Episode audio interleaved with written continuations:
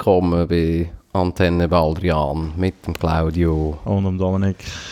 Wir reden heute äh, über die ganz grossen Themen. Menschenrecht, äh, Observationen Ja, von Leuten. ja, Ähm, Facette. Ja, wo fängt das Privatrecht an? Wo hört äh, das Recht vom System auf? Wir haben ja da, oder du hast da dich getroffen mit einem ehemaligen DDR-Dissident, kann man das so sagen? Ja, das kann man so sagen. Auf jeden Ähm, Fall ist äh, sozusagen ein, ein ostdeutscher Ex-DDR-Bürger äh, ist gerade äh, so ein bisschen am durch Zentralschweiz touren und macht da halt an verschiedensten äh, Kantonsschulen. Genau, also er ist jetzt seit Mittwoch bis am Freitag, also an dem Tag, wo wir aufnehmen die Woche, ist er äh, an, glaube ziemlich allen Kantonsschulen im, im Kanton Luzern Mhm. unterwegs und hat Vorträge gehalten. Ähm, der Mann heisst Wolfgang Welsch und ich habe den am Mittwoch getroffen zum Interview und habe ihn gefragt, ob es okay wäre, wenn ich das Gespräch würde aufnehmen und in diesem Podcast verwenden und er ist einverstanden gewesen, zum Glück. Mhm. Vielleicht ein zu seiner Person, bevor wir da ein bisschen reinlassen, was er erzählt. Er ist äh, 1944 in Berlin geboren und äh, in Ostberlin aufgewachsen. Ähm, das hat es ja 1944 noch nicht gegeben, das war dann mit im Krieg. Gewesen.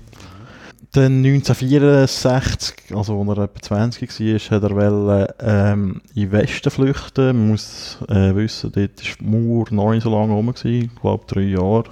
1961 ist die gebaut worden. Und er ist dort dabei verhaftet worden und hat äh, insgesamt sieben Jahre als äh, politischer Gefangener äh, in, in verschiedenen DDR-Gefängnissen verbracht und ist dort äh, physisch und psychisch misshandelt worden. Ähm, 1971 äh, ist er von der westdeutschen Regierung unter dem Willy Brandt äh, freigekauft worden mit anderen Gefangenen und hat eben in den Westen gehen Mhm. Hat er dort ein Studium gemacht und hat gleichzeitig auch wieder angefangen, also nicht wieder, sondern hat angefangen als Fluchthelfer tätig zu sein. Äh, die Zahl, wie viele Menschen also dort geholfen hat, ist ein bisschen, un- gibt ein bisschen widersprüchliche Umga äh, Angaben. Ähm, es sind so gegen die 200 Menschen, sagt er. Ja. Durch das ist er dann wieder in, ins Visier von der Stasi gekommen und hat äh, drei Attentate auf ihn überlebt. Ah, okay. Das ist äh, ziemlich crazy, aber da wird er nachher noch ein bisschen etwas davon Wilde erzählen. Ähm, eben, ich habe den Wolfgang die am Mittwoch getroffen. Ähm, er hat eben, wie schon gesagt, die Woche an diesen Kanten äh, über Menschenrechte und Demokratie reden. Also das ist irgendwie das Zentrum für Menschenrechte von der PA, das das organisiert hat und ihn eingeladen hat. Ja, und da lassen wir jetzt mal rein. Ähm, die Audioqualität ist nicht so schlecht, dank unserem neuen Supergerät hier, wo jetzt auch vor uns liegt, das H6. Hm. Ähm, das Ding ist eigentlich, es war ein Fotograf dabei gewesen für die Zeitung und darum hört man immer wieder ein bisschen den Fotograf, entweder am Rumklicken oder sonst ein bisschen am Rumnesteln. Aber das sollte uns da, glaube ich, nicht zu fest stören. Ja, da bin ich doch auch gespannt. Ja, Habe ja auch noch nie gehört von dem. ja, ähm, ja ich habe ihn äh, mal gefragt, ob er ähm, das Phänomen von der Ostalgie kann nachvollziehen dass das äh, besteht. Äh, Ostalgie ist ja so ein bisschen, wie soll man dem sagen, so ein bisschen die Verniedlichung von der DDR, wo in Deutschland doch äh, relativ weit verbreitet ist. Also es gibt da, hat äh, ich kann mich erinnern, es hat früher so noch so TV-Shows gegeben, irgendwie so war es in der DDR und sind Mhm. da So ein bisschen Kultur. Ja, und so ein bisschen Spreewälder Absolut. Gurken und so und Zeug und Sachen. Eben Ja. alles so DDR-typisch. Oder das so ein bisschen wieder äh, vorgekramt worden ist. Ja, und ich habe ihn eben gefragt, ob er das kann nachvollziehen Nein, die kann ich nicht nachvollziehen, aber ich glaube, ich kenne die Ursachen. Die Ursachen liegen ganz einfach darin begründet, in einer Diktatur muss man sich keine großen Gedanken machen. Äh, man kann mitschwimmen im Mainstream und dann ist man relativ sicher. Die, da wurde alles geregelt, von der Wiege bis zur Bahre. Und ähm, ja, wenn man natürlich in einer freien Gesellschaft lebt, da ist man selbst gefordert, da muss man selbst etwas tun. Äh, Und dieses Selbsttun kann auch anstrengend sein, äh, wenn man da ständig gefordert wird. Man bezieht Position, man wägt ab, man überlegt. Und ähm, ja, dazu kommt, dass natürlich äh, diese Zeit in der DDR äh, vielleicht die Zeit für die Leute ge gewesen ist, die heute nostalgisch empfinden, wo sie jung waren, wo sie sich verliebt haben, wo sie Familien gegründet haben, Kinder bekommen, alles Ereignisse, die unabhängig von Diktaturen natürlich ein privates Glück manifestieren. Und das will man ihnen noch gar nicht streitig machen. Ja, die Sonne schien auch in der DDR, ganz klar. Und da hatten sie auch privat äh, nette und gute und glückliche Momente. Äh, und die werden jetzt hervorgekramt und die werden jetzt sozusagen über die DDR übergestülpt und das erzeugt diese allgemeine Nostalgie. Ja.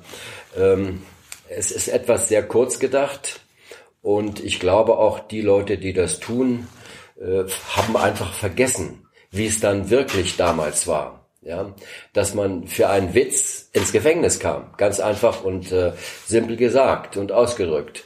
Oder Feind ist wer anders denkt, hieß es bei der Stasi.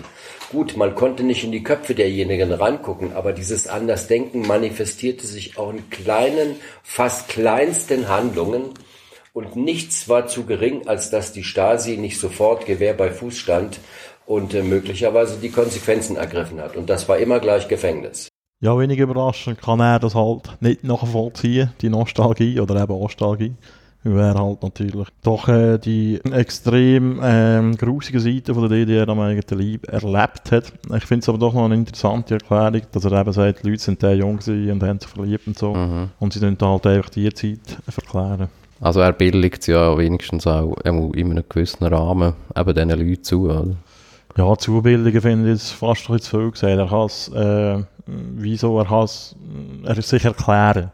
Aber ich glaube, Zubilligen wäre zu viel gesagt wer halt wirklich äh, das als äh, schreckliche Diktatur anschaut, was ich auch wiederum kann verstehen Ja, klar, ja.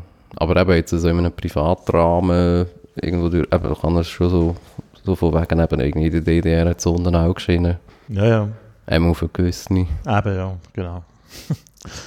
ja, ähm, was auch immer wieder das Thema ist in der ganzen Ost-West-Diskussion in Deutschland, ist so ein bisschen das Verhalten vom Westen nach der Wiedervereinigung. Da gibt es ja Leute, die in der BRD vorwerfen, dass sie eben zu wenig gemacht haben für die Leute, dass dort äh, all die Wirtschaftsbetriebe und so verscherbelt worden sind eigentlich.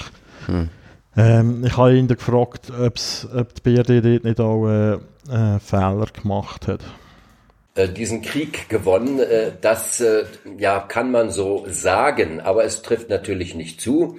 Wir hatten auch keine Siegerjustiz, sondern äh, im Gegenteil, äh, es ist viel zu milde äh, obwaltet worden. Ähm, das, was verfolgt worden ist seitens der Staatsanwaltschaften an Regierungs- und Vereinigungskriminalität, das hielt sich total im Rahmen. Ähm, es sind wenn man sich mal überlegt, nach 40 Jahren Diktatur, und zwar brutalster Diktatur, in meinen Vorträgen äh, komme ich immer auf Einzelheiten zu sprechen, mhm. dass nirgendwo die Gleichberechtigung größer war wie in der DDR. Die Frauen wurden nämlich genauso gefoltert und misshandelt wie Männer, aber ganz genauso, ohne Unterschiede. Ähm, dann muss man sagen, da vergisst man und ignoriert, wenn man halt sich in der damaligen Sicherheit glaubte äh, und, und äh, keine Arbeitslosigkeit bestand. Das war alles übertüncht und übermalt. Natürlich gab es Arbeitslosigkeit, nur die wurde nicht so bezeichnet. Und wer nicht arbeiten wollte oder ja keine äh, besondere Lust und Energie zum Arbeiten zeigte, kam ins Gefängnis ins Arbeitslager, schlicht und ergreifend. Und das hatten wir ja alles schon mal in Deutschland. Ähm, die Sicherheit bestand darin, dass jeder von der Straße wegkam und musste irgendetwas machen, auch wenn es unproduktiv war. Und dadurch gab es eben offiziell keine Arbeitslosen. Aber natürlich gab es Arbeitslose und es gab Armut, nur das wurde alles übertüncht. In der Presse erschienen keine negativen Sachen über negative Entwicklungen, äh, sondern im Gegenteil. Da ging es immer um Planübererfüllung und Brigade X oder Brigade Y hat den Plan übererfüllt und weiß ich wie viele Teile über den Plan produziert. Also kurzum, so wurde das dargestellt. Die Wahrheit sah genau anders aus. Es gab große Kriminalität, auch in der DDR. Der sozialistische Mensch war nicht weniger kriminell als der kapitalistische, im Gegenteil, äh, entstanden ganz andere Formen von Kriminalität. Und es war Zwang, das vergisst man. Das alles war Zwang, das war ein Zwangsregime. Man wurde quasi zum Glück gezwungen. Und ähm, ja, das blendet man heute aus. So entsteht Nostalgie. Und ähm, da gibt's dann so besondere Auswüchse, wenn dann der große DDR-Eislaufstar Katharina Witt beispielsweise äh, im Fernsehen auftritt und mit dem Blauhemd aus, ja, so war das damals gewesen, dann vergisst sie einfach, was das für ein Symbol ist, das Blauhemd. Das Blauhemd steht für Zwang ja, für Zwangsbeglückung, Zwangsjugend, da musste man Mitglied der FDJ sein, sonst wäre man nicht zum Abitur zugelassen, also zur Matura, äh, und ähm, konnte man auch nicht studieren. Und das wird eben, kommt gar nicht mehr vor.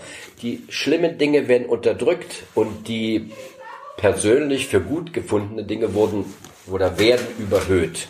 Okay. Aber man darf auch nicht vergessen, diese nostalgischen Auswüchse sind in der Minderheit. Blauhemd, da muss man vielleicht mal erklären, das, sind, das ist quasi die Uniform von der FDJ, von der Freien Deutschen Jugend, das war so die Jugendorganisation von der SED gewesen.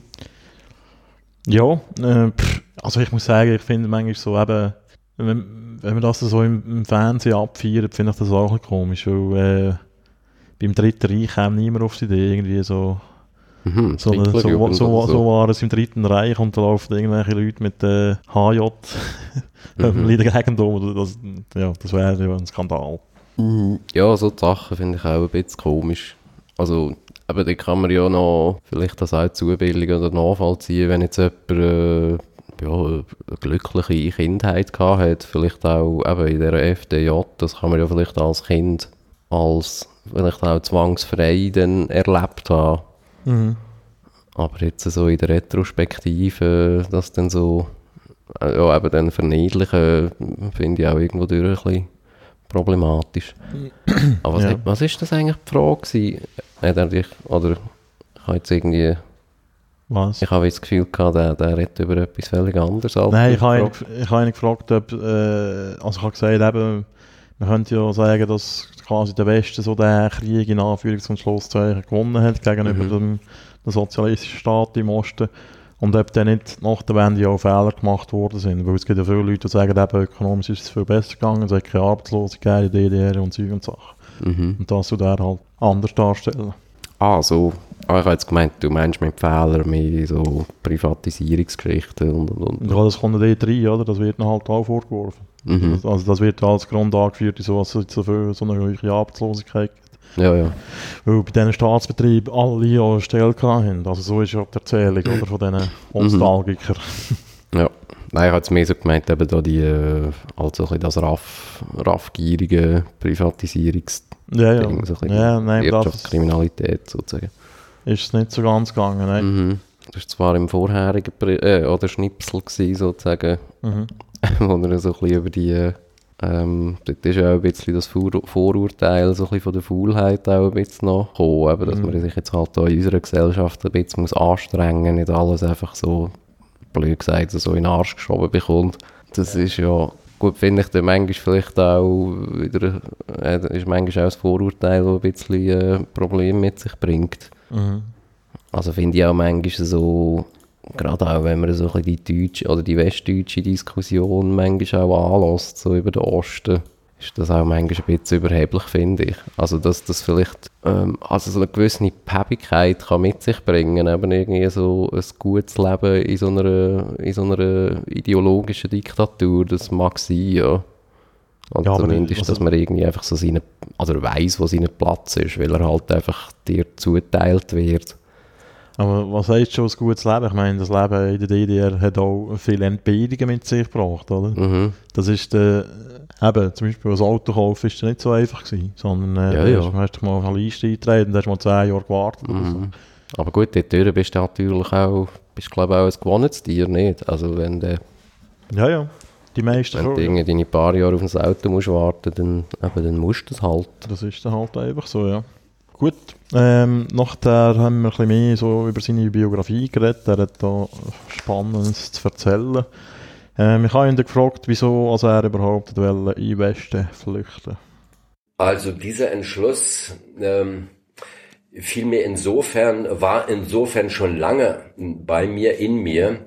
Ich bin ja in Ostberlin oder in Berlin geboren und äh, war zu einer Zeit Schüler, als es die Mauer noch gar nicht gab.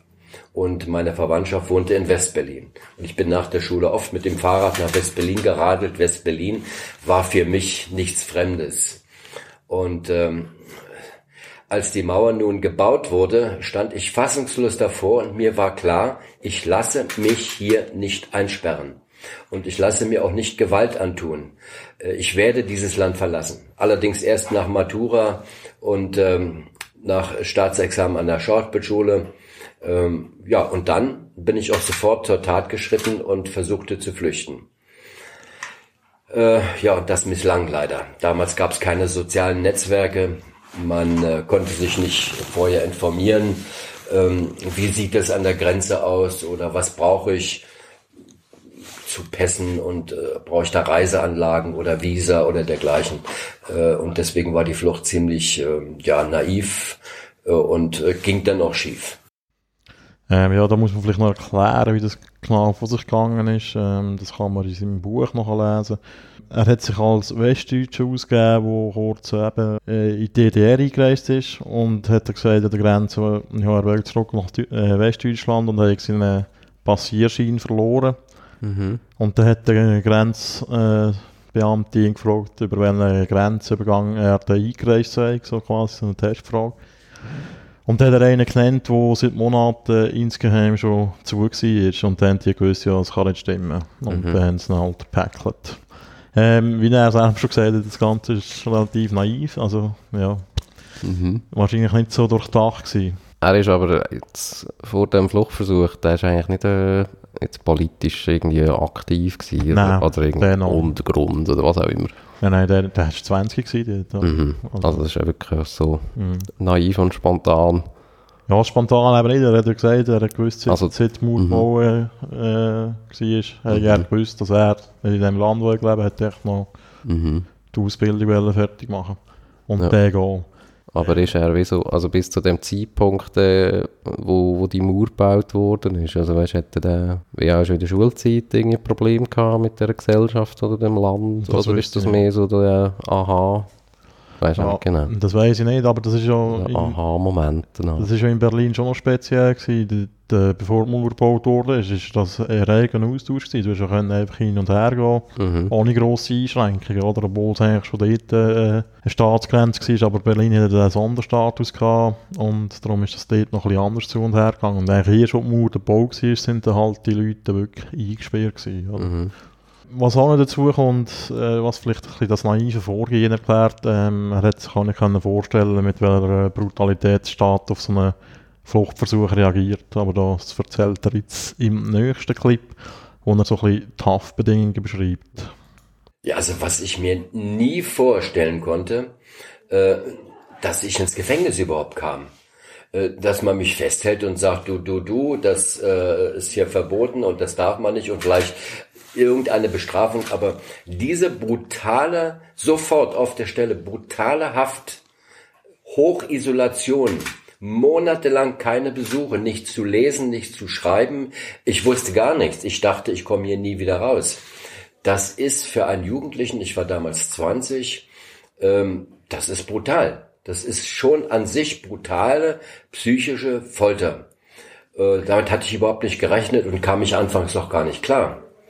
Ähm, und dann wird man auf sich selbst zurückgeworfen, äh, auf die Person, die man vorher war, mit aller Bildung, mit allem, was man in sich aufgesogen hat. Und dann muss man mit sich selbst klarkommen. Dann überlegt man, was passiert jetzt mit dir? Ähm, ja, und dann wurde ich zu den ersten Verhören gerufen und die waren gleichfalls sehr brutal. Und ich bin betrogen worden. Äh, beispielsweise hat man mich ähm, äh, hat man mir großzügig angeboten, ich könnte Bleistiftkorrekturen in dem Protokoll äh, anbringen, weil ich sagte, das habe ich nicht gesagt, das unterschreibe ich nicht. Ja, kein Problem, hier ist der Bleistift. äh, können Sie Korrekturen machen? Habe ich Korrekturen angebracht und als ich unterschreiben wollte, hat er mir einen Kugelschreiber gegeben, unterschreiben Sie hiermit, okay. Und irgendwann warf er mir eine Bemerkung vor, die wäre höchst staatsfeindlich und äh, das habe ich nie gesagt. Doch, doch, das haben Sie gesagt.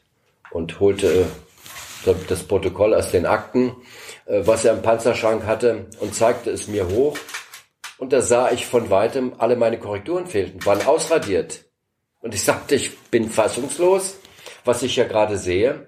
Sie sind ein Betrüger. Sie haben mich betrogen. Sie haben das ausradiert. Jetzt weiß ich auch, warum ich mit Kugelschreiber unterschreibe. Ich habe Ihr Protokoll, Ihre Wortwahl unterschrieben. Sie sind ein Betrüger. Daraufhin schlug der mich zusammen und Sie wissen gar nicht, wo Sie hier sind. Da muss man vielleicht auch sagen, das ist ja auch halt bös gesagt ein bisschen naiv, wenn man das im Nachhinein anschaut, weil, äh, was man ja heutzutage so über die Stasi erfahrt und so, also dass die Mhm. einem dann irgendwie das Protokoll umschreiben und so, das ist schon, also Mhm. ja, mit dem rechnet man aus der Perspektive heute ja gar nicht, oder? das ist ja unvorstellbar. Ja, aber es zeigt ja auch ein bisschen, wie, wie auch die eigenen Bürger, also gerade noch zu dieser Zeit ja auch eben dermassen auch verarscht worden sind. Also, dass die so kein, also auch noch der, der Staatsglauben ja auf eine Art ja auch noch in sich innen hatten. Oder er ja auch noch. Eben er, der Also die- wollte flüchten, hat ja noch geglaubt, dass er äh, einigermaßen fair behandelt wird, wenn er, auch wenn er ins Gefängnis kommt, oder? Mhm. Ja. Lassen wir weiter. Und da kamen die ersten Folter. Ja, die ersten Foltermethoden, da wurde ich mit Handschellen an Gittern angeschlossen und wurde mit einer Gummistahl, äh, Gummirute geprügelt, damit man keine Spuren sieht. Und ich dachte, wo bin ich hier? Denn wir haben ja als Schüler, gerade in der DDR in Ostberlin, die sogenannte antifaschistische Literatur gelesen. Ja, zuhauf. Wir haben die besprochen, wie aus rassisch und politisch Gründen Verfolgte in Gestapohaft, wie die grausam gefoltert wurden und wie die genannt wurden. Das Gleiche passierte mir gerade mit den gleichen Ausdrücken. Ihr seid Kakerlaken. Ja, ihr seid Ungeziefer. Wir werden die DDR von euch befreien. Äh, und die gleiche Folter. Also es war genau das Gleiche. Das hat mich fassungslos gemacht. Und da habe ich zum ersten Mal hinter diese Fassade von der schönen äh, sozialistischen, humanen Menschengemeinschaft gesehen. Das war Betrug, das war Täuschung. Ja, und die Menschen der DDR sind alle einer großen Täuschung zum Opfer gefallen. Und später hat man natürlich auch gelesen, äh, als der Herr Ulbricht, der erste äh, Chef dann der SED, der Staatspartei aus Moskau zurückkam 1945, gab er die Anweisung an seine Genossen, äh, es muss demokratisch aussehen, aber wir müssen alles unter Kontrolle haben. Und das genau war der Plan. Es ging um Macht und um Machterhalt und nicht um Menschenrechte oder um Human Humanität. Äh, ja, und ähm, als ich das alles erleben musste, auch eben die Scheinhinrichtung, da war mir klar, ich bin nicht mehr der gleiche Mensch, der ich reinkam. Vorher wollte ich nur weg. Ich wollte meine Karriere in einem freien Land machen, wollte Theater spielen, mir aussuchen können, was ich spiele. Nun geht das nicht mehr. Nun habe ich erfahren, eine grausame Diktatur. Und die meisten wissen das gar nicht. Die leben in dieser schönen Scheinwelt. Ja, äh, jetzt geht das nicht mehr. Jetzt muss ich Widerstand leisten. Und dieses Wissen, dieses Wollen, etwas zu tun, mich dagegen zu wehren, das war so heftig, dass mir verschiedentlich immer wieder, und jetzt Sie auch, die Frage stellen, wie habe ich das überlebt oder wie habe ich den Mut gehabt? Ich glaube nicht, dass das Mut war.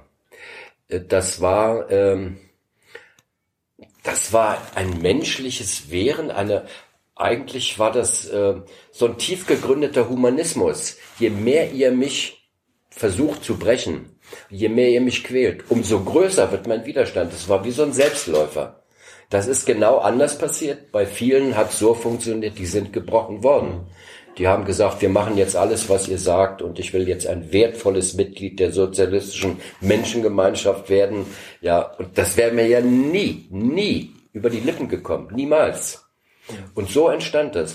Der große Druck, der hat mich dazu gebracht, mich zu wehren und zu sagen, jetzt gerade nicht. Zu dieser Skihinrichtung, Skihinrichtung muss man vielleicht noch sagen, ja, das ist wahrscheinlich etwas vom grausamsten, also von der grausamsten psychischen Foltermethode, die es überhaupt gibt. Mhm. Ähm, er beschreibt es so in seinem Buch, dass er dort äh, in der Nacht in Gefängnishof gezerrt wurde, ist irgendwie an eine Wand gestellt und der hat dort ein Todesurteil gegen ihn verlesen, dass das sofort soll vollstreckt werden und dann die wirklich dort so Soldaten aufgestellt, die das Gewehr auf ihn gerichtet haben und äh, auch mit Platzpatronen auf ihn geschossen haben. Also das ist wirklich Das ist recht krank. unvorstellbar, ja. Aber man muss ja nicht so tun, als gäbe es heutzutage nicht mehr. Stichwort äh, Waterboarding. Das Mhm. haben ja die Amerikaner auch gerne gemacht in Mhm. Guantanamo.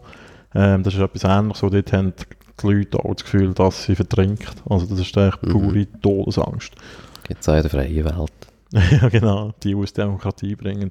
Eben da die psychische Folter, das ist ja etwas, wir sind ja auch mal da in dem Berliner Stasi-Gefängnis Hohenschönhausen gewesen. Mhm. Ähm, da, da hat man, da sind, sind, sind eigentlich so psychologisch geschickt gemacht, in so Erniedrigungsmethoden oder äh, Zersetzungsmethoden.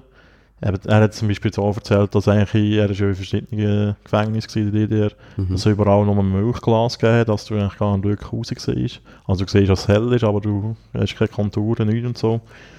Und wenn du mal raus kannst, bist du irgendwie so in einem Betonbunker, wo nur gegen oben offen ist. Also du siehst, kommst eigentlich nichts mehr von der Welt äh, aussen mit über. Mhm. Ähm, was mir dort noch geblieben ist äh, von Hohenschönhausen, ist die Platzierung vom Stuhl im Verhörzimmer, so hinter der Türe. Mhm. Dass da irgendwie einer mal kann von aussen die Tür kann aufmachen und irgendwie mit dem reden und der, der verhör, verhört wird, der sieht es nicht, weil der Tante Tür im Weg ist und so. Genau. Ja, Ja, oder auch, dass ja dort äh, äh, sich die Häftlinge auch nie begegnet sind. Also da die, äh, mhm. da die Lichtsignal, wenn jetzt da irgendein Genau. Häftling über den Flur äh, gebracht wird, dass dann da einfach ja niemand eine Tür auftut, dass sich zwei nicht sehen. Mhm. Also das ist ja dort also, total gaga eigentlich. Mhm. Also, also wäre das schon zu viel menschliche Interaktion sozusagen. Ja. ja, eben, und die Isolation, das ist halt auch äh, etwas sehr Umstrittenes, aber auch etwas, wo man halt auch in unseren Breitengraden in gewissen Situationen kennt und so. Mhm. Ja. Ich habe ihn gefragt, äh, wie so etwas überhaupt möglich ist, dass, äh, also es ist so etwas, wo, mich, wo ich mich halt immer wieder so frage, auch wenn du so Dritte Reich-Geschichten hörst und so, wie als man Menschen dazu bringt, dass sie anderen Menschen eigentlich so etwas können antun, dass sie eigentlich wirklich quälen und erniedrigen und brechen und so. Und er erzählt uns da so eine kleine Anekdote. Ja, die Wärter waren in der Tat fast so alt wie wir, auch in den 20ern. Äh, wie ich mir das erkläre, ja, das kann ich mir relativ gut erklären. Ähm, ich hatte mal, ich mache es mal an einem Beispiel klar, äh, vor Jahren eine Lehrerfortbildung geleitet in Ettal, Bayern und äh, ein Wochenende. Und da leitete ich das Seminar und das hieß äh, die Erziehung zum Hass. Und da waren etwa 60 Lehrer aus den alten Bundesländern, also Westdeutschland, und etwa 60 Lehrer aus den neuen Ländern, äh, die man überprüft hatte, die sich nicht zu Schulden haben kommen lassen und die deswegen in den Schuldienst übernommen wurden. Und ich referierte dann darüber, dass die Erziehung schon sehr früh anfing zum Hass, nämlich in den Kindergärten.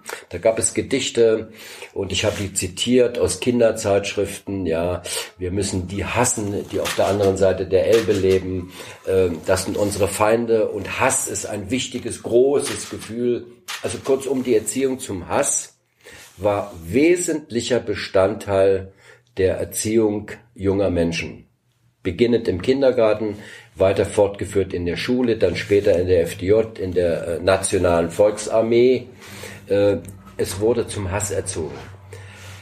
Und während ich noch äh, davon sprach, in den ersten Minuten, wir hatten vorher vereinbart, ähm, die Diskussion beginnt am Ende, stand plötzlich eine Frau auf, eine Lehrerin, sie gab sich zu erkennen als eine Lehrerin aus den neuen Ländern und sagte, also Herr Welsch, was Sie hier erzählen, das stimmt überhaupt nicht. Äh, So war das nicht. Das stimmt nicht. Und dann setzte sie sich, und dann war Ruhe und alle dachten, na, wie kommt der aus dieser Nummer wieder raus? Die ist ja aus dem Osten, die muss es ja wissen. Und ja, ich hatte mich äh, gut vorbereitet auf, äh, weil, mir klar war, da wird vielleicht Protest kommen, Opposition oder dergleichen. Ich hatte etliche Rundschreiben der Volksbildungsministerin Margot Honecker, der Frau des Staatschefs. Ähm, die war ja verantwortlich für Schule, für überhaupt Bildungseinrichtungen bis hin zur Uni und so weiter. Und äh, in diesen Rundschreiben habe ich eins mal rausgezogen, da weist sie an, dass die pädagogischen Kräfte darauf achten müssen, unbedingt die Kinder, die Jugendlichen, die Schüler zu einem glühenden Hass auf den imperialistischen Feind zu erziehen. Hass ist ein bewegendes, ein großes Gefühl. Das müssen die Lehrer mit pädagogischen und didaktischen Maßnahmen immer wieder herausheben. Der Hass auf den Feind. Und das habe ich dann mal rumgehen lassen. Und noch ehe das Schreiben bei ihr ankam, im Rundlauf durch die Reihen, stand die Frau schon wieder auf und sagte, Herr Witsch, ich muss mich bei Ihnen entschuldigen. Ja, stimmt, Sie haben recht. Es gab solche Rundschreiben, aber nicht alle Lehrer haben sich daran gehalten. Es gab schon Lehrer durchaus, sah ich dann nicken, so, ähm, äh, die sich daran nicht gehalten haben. Aber Sie haben recht, das war der Staatsplan, die Erziehung zum Hass. Und damit hat sie natürlich bestätigt, vielleicht hat sie das vergessen, verdrängt? Kann ja sein. Solche Verdrängungskräfte und Mechanismen äh, konnte man bis heute im Grunde genommen beobachten. Das wird, das Schlechte wird, es war gar nicht da. Und je weniger man daran denkt, umso mehr ist es nie da gewesen. Und das war dieses schöne Beispiel, wo das dann öffentlich und hat weiter noch fair und das aufgestellt hat gesagt, ja, das stimmt. Mhm. Und das ist, das ist genau einer der Gründe. Die Erziehung zum Hass. Ähm, ich finde es gleich äh, sehr schwer zu glauben oder irgendwie zu begreifen, dass das so funktioniert, weißt? Also, dass man wirklich so die Leute zu dem kann erziehen kann. Ja, ist jetzt vielleicht auch ein bisschen noch, also ein kleiner weiter Gump nicht von einem Stasi-Gefängnis zum Kindergarten oder Primarschule ja. oder was auch immer. Aber es ist halt schon so eine erste Anführung, weißt du, sozusagen. Mhm. Okay. Ja, das glaube ich schon auch. Also gut, es gibt ja auch so Studien, weißt du, wie, ähm, gibt doch da die berühmte Studie, wo so Leute, äh, eben also mit Stromstößen, irgendwelchen mhm. Leuten, also die geben ja denen dann irgendwie bis 300 Volt äh, Stromstöße, oder meinen sie, sie deugen das auch zumindest. Mhm. Einfach, äh, also da geht es ja darum, wie du mit autoritären Personen umgehst oder wie du, wie du dich fügst mit äh, autoritären Befehlsketten, so in dem Stil. Also ja, dort äh, ja, sind wir glaube ich alle zu viel fähig. Ja.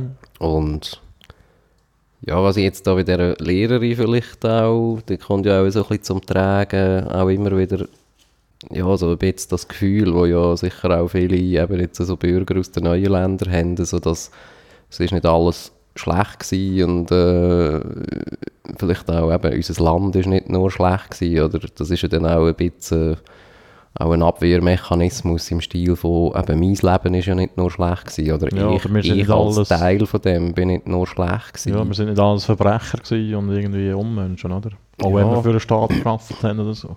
Oder auch eben, vielleicht auch als Gefängniswärter, man gibt mhm. sich ja auch eine Art die Rechtfertigung, da steht ja jetzt sozusagen ein, da steht jetzt ein, ein Verbrecher vor mir, oder? Und wenn ich jetzt, also was soll ich jetzt mit dem, oder? Soll ich den, ähm, so im Stil von, dort fängt es ja eigentlich schon mal an, also dort würdest du ja dann wie deine Rolle auch hinterfragen, sobald du dich ja auch dann hinterfragst, ja, aber ist jetzt der wirklich so schlimm, oder hat er jetzt tatsächlich etwas Falsches gemacht?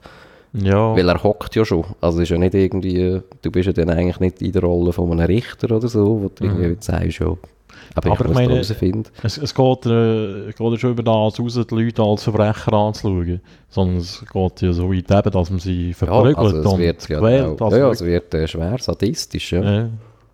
Aber ich glaube, das... Also ich weiß nicht, das wäre... Das, das ist ja auch noch schwierig irgendwie zu wissen, oder? Wie das... Eben, wie man... Äh, wie so der Werdegang dann auch ist, eben vielleicht von so einem Wärter oder so einem Verhörer, der da eben die Leute dann auch muss psychisch äh, eben zu ersetzen, haben sie es ja genannt damals mhm. in der DDR. Ja, wenn man überhaupt zu dem kommt. Also mhm. ob, ob man da wie die, die Leute auch so äh, psychologisch an das geführt hat, ich weiß nicht. Also ob das wie auch harmlos angefangen hat, so als Verhörer, wo mhm. du dann äh, einfach mal normaler Verhörer bist und dann die so ein bisschen die sadistischen Skills erst mit der Zeit gelernt hast oder dir angeeignet, das weiß ich nicht genau. Nein. Ähm, der Wels redet in diesem Zusammenhang auch von einer Entpersönlichung, die man mit den Häftlingen so vorgenommen hat. Ähm, das erzählt er da jetzt schnell. Die Menschen sahen aus wie wir, die sahen aus wie Menschen. Die haben uns als Abfall angesehen. Und die Gefangenen hießen noch nicht mehr Meier, Schulze, Lehmann, Frau Lehmann, kommen Sie mal mit. Herr Meier, treten Sie mal raus zur Zelle, es geht zum Verhör. Sondern wir hießen, wenn die Pritsche rechts war, in der Zelle, wo wir lagen, rechts rauskommen oder links mitkommen. Äh, wir waren rechts oder wir hießen links. Das war eine Entpersönlichung. Und dieses rechts oder links zeigte, wir waren gar keine Menschen mehr. Wir waren Sachen, Dinge. Rechts kommen sie. Und mit Dingen, mit entpersönlichen Dingen, da kann man beliebig umgehen, da braucht man noch nicht mal ein schlechtes Gewissen haben. Äh, und so entstand die Leichtigkeit der Misshandlung und Folter. Wir waren ja gar keine Menschen. Und so kam eins zum anderen. Erinnert auch so ein bisschen an das Deutsche Reich. Eben die Entmenschlichung, eben auch alles sind Kakerlaken und Abschaum und äh, Ungeziefer mhm. und weiss doch auch nicht was alles. Ja, wahrscheinlich muss man sich das einreden, damit man äh, die Hemmschwelle irgendwie auch kann betreten kann, oder? Und mhm. wirklich einfach die Leute extrem zu quälen. Aber ja, ich weiß auch nicht. Ich frage mich halt auch eben, also gerade auch Deutschland nach dem Zweiten Weltkrieg, äh, vielleicht auch in der gesellschaftlichen Verrohung oder vielleicht auch in der Radikalisierung im Denken, ja, dort vielleicht auch ein Stück weit wie parat war, um, ja, um das vielleicht auch besser aufzunehmen. Nein. Ja, das ist gut möglich, ja. Aber ich glaube, also ich habe das Gefühl, fähig dazu sind, ja, es ist, glaube ich, jede Gesellschaft. Ich glaube, also der, du kannst sicher den Switch ähm, in, in, das Ganze äh, geht sicher leichter oder schneller vonstatten. Aber, äh, also ja, man hört das ja auch heutzutage ja aus anderen Regimen. Iran ist eins zum Beispiel, da hörst genau auch so Geschichten, wo wo Leute, also ja, ja bis, bis zum Tod gefoltert werden, wo, eben, wo, wo du jetzt aus einer Perspektive wie von uns einfach denkst, hey, die, also die, die sind erstens keine Gefahr für die, für die Gesellschaft, also das System, eben, die haben gar nichts gemacht, mhm. aber äh, wenn man dann eigentlich eben so eine, so eine Abwehr und so einen Hass eigentlich auf so Individuen kann entwickeln kann, das ist schon noch bemerkenswert. Naja, das finde ich schon auch sehr befremdlich. Aber ja, die Geschichte zeigt, dass das äh, doch immer wieder passiert oder eben immer noch passiert. Der Wolfgang Wels ist dann nach zwei Jahren ähm, freigelassen worden, das erste Mal. Ähm, was spannend ist äh, und was auch so ein bisschen komisch wirkt, er ist dann vor die Wahl gestellt worden, äh, in die BRD auszureisen oder in der DDR zu bleiben. Und er hat sich überraschenderweise dafür entschieden, in der DDR zu bleiben. Und äh, da erklärt er jetzt wieso. Wenn man mal tiefer nachdenkt, äh, dann weiß man, Moment, da muss mit ihm was passiert sein. Denn der wollte ja weg. Der ist ja, war ja wegen Fluchtversuch äh, in Haft. Da muss was passiert sein. Und richtig, da war etwas passiert. Nunmehr hatte ich mir vorgenommen, ich war ein anderer als der, der ich reinkam. Jetzt muss ich etwas tun. Und da ich Mittel hatte, ich habe ja an der Filmhochschule hospitiert, äh, meine Freunde waren Kameraleute, waren Regisseure und waren auch Schauspieler, die kannte ich. Und ich wusste, wer hat eine 16 mm Ariflex zum Beispiel. Äh, und ich wusste, der war auch nicht so DDR-affin, sondern eher kritisch. Und ich hatte mir während der Haft schon überlegt, ich werde einen Dokumentarfilm drehen, ausgehend vom Potsdamer Abkommen, Berlin betreffend, ähm, dass man mich, noch vor Antritt der Haft hatte man mich gemustert zum Wehrdienst als Berliner. Und das war ein Verstoß gegen das Potsdamer Abkommen der Alliierten, denn Berlin war ja entmilitarisierter Status. Und äh, darauf gründend wollte ich dann schreiben, und das Schreiben übrigens an die äh, Vereinten Nationen, dass ich, wogegen ich protestierte, das wurde während meiner Verhandlung bei mir zu Hause nach einer Hausdurchsuchung gefunden. Und ähm, da bekam ich eine Einsatzstrafe von anderthalb Jahren. Und da hieß die Begründung, Welsch, in dem Welsch einen Brief an die verbrecherische Organisation UNO nach New York schrieb, ja, dieser verbrecherischen Organisation trat die DDR 1973 bei. Ja, und das ist, das ist Kafkaesk. Mehr noch, das ist nicht in Worte zu fassen. Äh, also die haben getäuscht, betrogen, gelogen und haben alles so zurechtgebogen, dass es ihnen und ihrem Machterhalt passte. Kurzum, ich wollte schon in den Westen, aber erst wollte ich mal Widerstand lassen, wollte diesen Film drehen, den ich dann weiß ich, zum Mannheimer Kurzfilmfestival oder zu irgendeinem äh, Ereignis im Westen dann zeigen wollte und dann erneut flüchten. Ja, also Ich war jetzt richtig im Widerstand. Ja, und das ist genau eine der Gründe. Ich bin jetzt nicht in die DDR zurück, weil ich überzeugt worden bin. Ganz im Gegenteil. Kaum war ich draußen, begannen die Dreharbeiten. Ich hatte nämlich ein Treatment schon während der Haft in äh, geheimen kleinen Kassibern alles schon aufgeschrieben, wie das ablaufen sollte. Und drei Monate später war ich dann wieder im Gefängnis, verraten worden. Ja, aber der Film war fertig. Noch ungeschnitten, aber fertig. ja. da noch Eier. ja.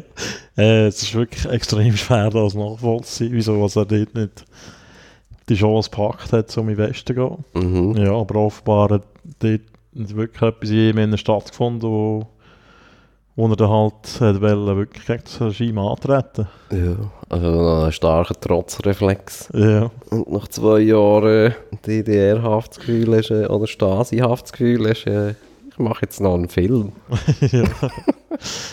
ja.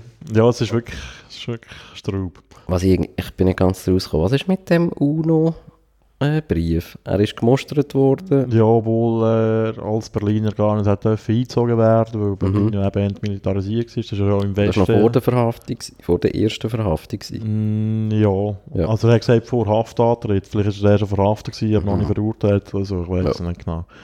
Ähm, aber das ist ja auch in Westdeutschland immer ein Thema gewesen, die, die nicht dann wollen, äh, Wehrdienst machen, sind auf Berlin gegangen, auf Westberlin, weil dort ist eben nicht eingezogen werden und offenbar ist es in der DDR genau gleich gewesen und er hat äh, Aha, aber das, das Schreiben ist dann einfach ihm in dieser Verhandlung noch einfach um die Ohren. ja, eben die, Ver worden. weil äh, die verbrecherische Organisation UNO angeschrieben haben. Mhm. Was ja wirklich auch noch ein lustiger Ausdruck ist.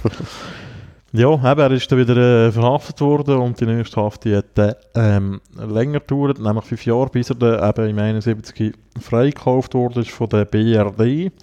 Ähm, zusammen mit, ich glaube, 41 anderen politischen Häftlingen. Ich habe ihn gefragt, wie das Ganze abgelaufen ist und was so seine ersten Eindrücke sind vom Westen. Ich bin ja faktisch von der einen Welt in, in die nächste und übernächste Welt, nämlich erstmal raus aus dem Gefängnis und dann nochmal in den Westen. Es war ein unglaubliches Erlebnis.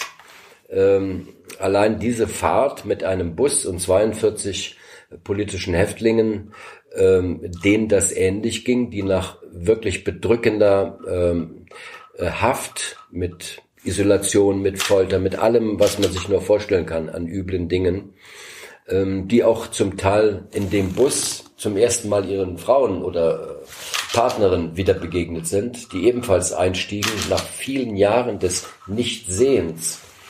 Ähm, der Bus fuhr durch die Grenze, alle Schlagbäume gingen wie von Geisterhand hoch, die Betonsperren wurden elektrisch zur Seite gefahren, alle Ampeln waren grün und da stand an jeder Sperre ein Offizier und der salutierte militärisch, wie der Bus im Schritttempo durchfuhr, ohne anzuhalten. Es war wirklich grotesk und wir schrien nicht Hurra oder waren glückselig und endlich und gar nichts. Nach und nach stiegen die Leute auf in den Bus, die standen und schweigend vor der Bus mit stehenden Leuten durch diese Grenzen. Das war, ja, und 200 Meter äh, nach dieser Grenze, hinter einer Kurve, hielt der Bus auf einem Parkplatz. Da standen Abgesandte des hessischen äh, Ministeriums und Krankenwagen und verschiedene andere Leute und wir stiegen zum ersten Mal aus, betraten westlichen Boden und viele davon fielen äh, zur Erde, ja, und küssten die Erde. Und wenn man sich mal vorstellt, da war kein Reporter, kein Journalist, kein Fernsehen, kein nichts, dann war das keine Show, das war tief empfunden. Das war, da empfand ich auch zum ersten Mal die Freiheit als so tief, als so berauschend. Ich habe das dann später immer mit der Liebe gleichgestellt. Wer schon mal geliebt hat, ich meine nicht verliebt, sondern geliebt hat, ähm, der dieses Gefühl, das hatten wir in diesem Moment, dass Freiheit etwas so Wichtiges, ganz wichtig ist, die Vorbedingung für alles. Ja, und das ist ja auch ein Menschenrecht. Und das wurde uns genommen wie über viele Jahre. Das war sozusagen das Erlebnis des Übertritts in den Westen. Ja, und dann schildere ich, erinnere ich mich noch gut, haben öfter schon Zeitungen darüber berichtet, habe ich Gießen, diese Provinzstadt Gießen in Hessen, als Lichtermeer, als glänzende, ja und in Wahrheit, ich habe ja später dort studiert, war das natürlich eine grausame Provinzstadt, wenn man es mal mit normalen Augen betrachtet. Ähm, ja, es war natürlich auf der einen Seite ein, ein Glück, jetzt frei zu sein. Andererseits gab es die ersten großen Niederschläge. Ähm, ich ähm, wurde dann, nachdem die üblichen äh, Sachen mit medizinischer Untersuchung und Papiere und dies und das und ich bekam dann sofort den, den äh, größten Flüchtlingsausweis C, das war das höchste sozusagen als politisch Verfolgter. Und ähm, nach einer gewissen Zeit der Rekonvaleszenz am Bodensee, wo ich zum ersten Mal im Ausland war, nämlich in der Schweiz, in Rorschach, von Langenargen durch Österreich durch und dann Schweiz. Und da war, war ich nur am Staunen, wie toll die Menschen lebten und wie freundlich die waren und wie ruhig und sauber und schön das alles war. Ähm, ja, und ähm, ja, dann bekam ich die ersten Engagements. Das heißt, ich bekam drei Angebote an drei verschiedenen Theatern, äh, darunter das Staatstheater Niedersachsen. Und da habe ich mich vorgestellt, ich dachte, ja, irgendeins wirst du wahrscheinlich bekommen. Und tatsächlich habe ich alle drei gleich bekommen. Bei allen drei Theatern äh, bin ich genommen worden und habe für die laufende Produktion eine Verpflichtung äh, bekommen, also eine Jahresverpflichtung. Ja, eben der Herr Welsch hätte im Westen seine Schauspielkarriere fortsetzen. Ähm, hat aber Probleme bekommen. Ähm, das erzählt er jetzt hier im nächsten Clip. Und dann kam ich glaube, im Staatstheater die erste Hauptprobe und ich habe meinen Text nicht mehr äh, gefunden. Ich konnte nicht mehr sprechen, obwohl ich ihn am Abend zuvor nochmal durchlaufen ließ und also im Auswendiglernen war ich immer bestens. Ähm, ja, und äh, sprach dann mit dem Intendanten, der die Probe unterbrach und der sagte, sagten Sie nicht beim ersten Gespräch, als wir uns äh, nun äh, darüber unterhielten, wo sie herkommen, dass sie aus dem Zuchthaus waren, äh, Brandenburg kommen als politischer Häftling und so. Kann das damit zusammenhängen, dass sie nicht mehr sprechen? Oder dass sie vergessen haben, ihre Rolle, die sie gestern noch äh, kannten? Weil ich habe ihm natürlich gesagt, sie glauben denn nicht im Ernst, ich komme hier zur Hauptprobe und kann meinen Text nicht. Also das gibt's doch gar nicht. Nee, sagt er, das glaube ich Ihnen auch. Aber was sind das für Ursachen? Dieses eine Wort kannte man damals gar nicht. Posttraumatische Belastungsstörung. Ja, was seit 1982 als Krankheit von der WHO klassifiziert worden ist, kannte man damals nicht. Und genau das war's.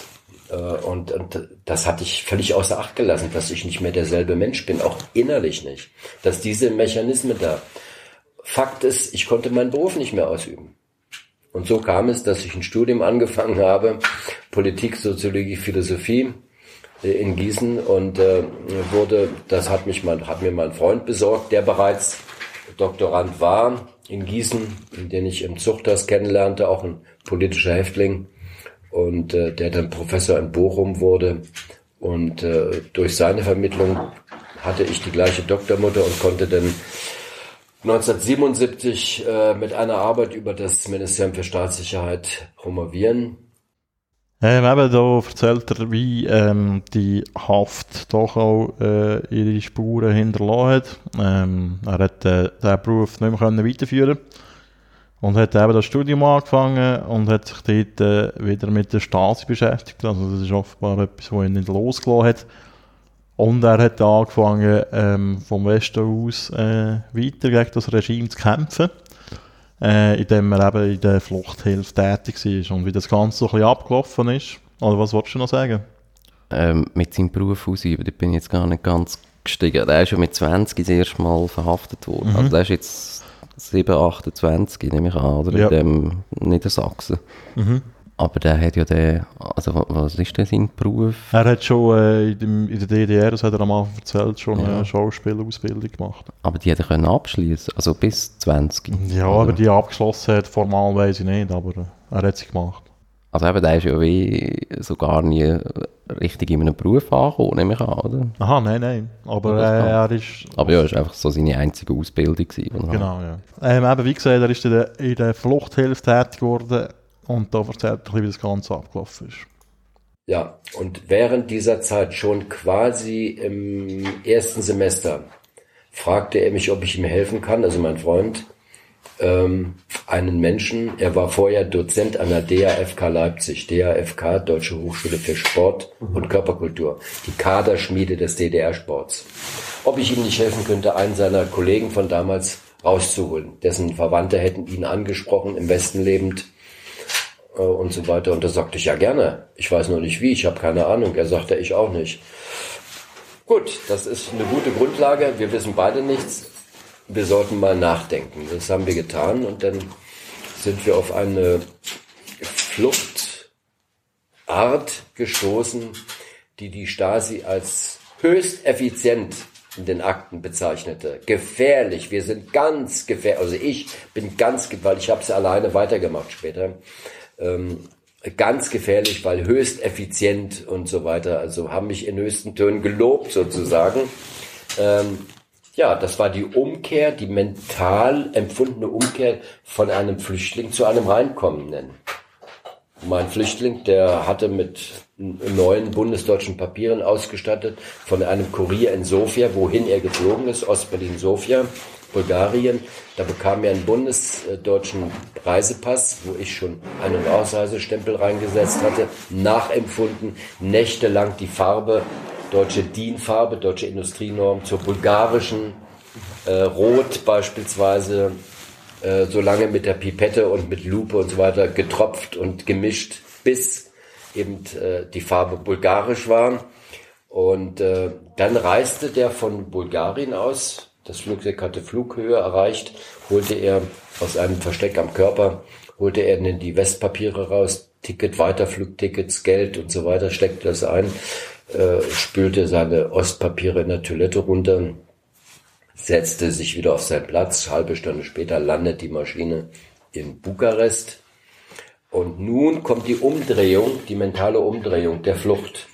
Dieser Flüchtling, äh, der flüchtet jetzt nicht, sondern seine Flucht sieht so aus, er kommt zur Einreise nach Rumänien zum Einreiseschalter. Und der Beamte, der dort sitzt, der denkt ja im Leben nicht, dass da ein Flüchtling kommt, sondern ob der Pass in Ordnung ist, ob der Pass nicht gefälscht ist, der war aber in Ordnung, das war ein echter.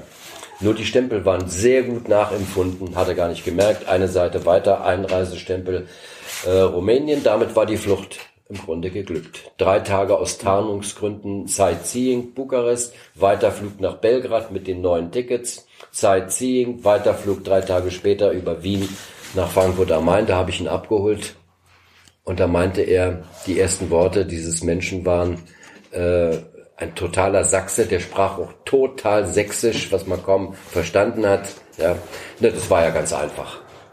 Das war ja eine total einfache Flucht. Ja, diese Einfachheit, die war aber wahnsinns organisiert. Und da habe ich auf diese Weise dann später, danach kam immer mehr Mund-zu-Mund-Propaganda, sehr viele Menschen rausgeholt.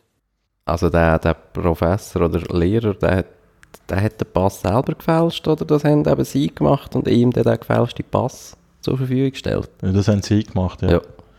Und eben in der, oh, in der Scheisse äh, vom Flugzeug hat der, der DDR-Pass zerstört und der, der neue Pass äh, eingepackt. Ja. Es klingt wirklich äh, sehr einfach, aber ja, wahrscheinlich auch äh, Ah, ja. äh, sehr äh, risikoreich, auch, oder? Ja, tönt auch ein bisschen nach James Bond da, mit Ja, ja, James Bond kommt danach, sag ich. Und weiss auch was. Bin ich kurz nicht mehr rausgekommen.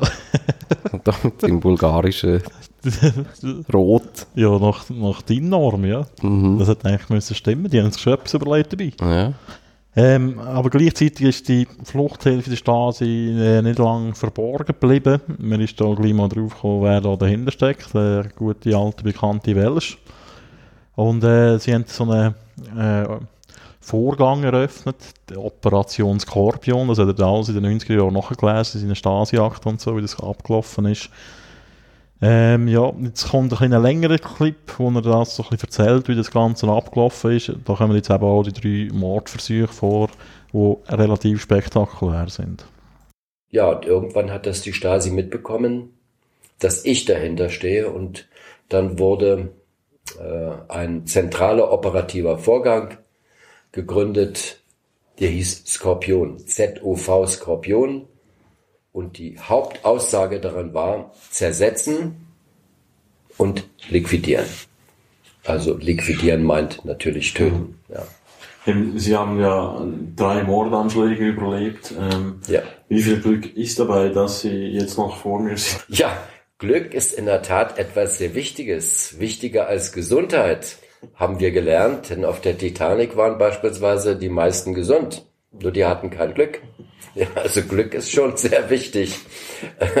Und das hatte ich offenbar äh, im reichen Übermaß. Ja, denn äh, ich habe Anschläge überlebt, die ich eigentlich gar nicht überleben konnte nach normalem Verständnis. Auf mich wurde geschossen äh, mit meinem Freund, Freund, der gar kein Freund war, sondern der Mann, der mich töten sollte, der mich dahin führte nach London, äh, dirigierte mit einem Auto und jemand saß dann, hat geschossen. Das war alles bestens organisiert, auch logistisch von der Stasi in einem NATO-Land wie England, muss man sich mal vorstellen.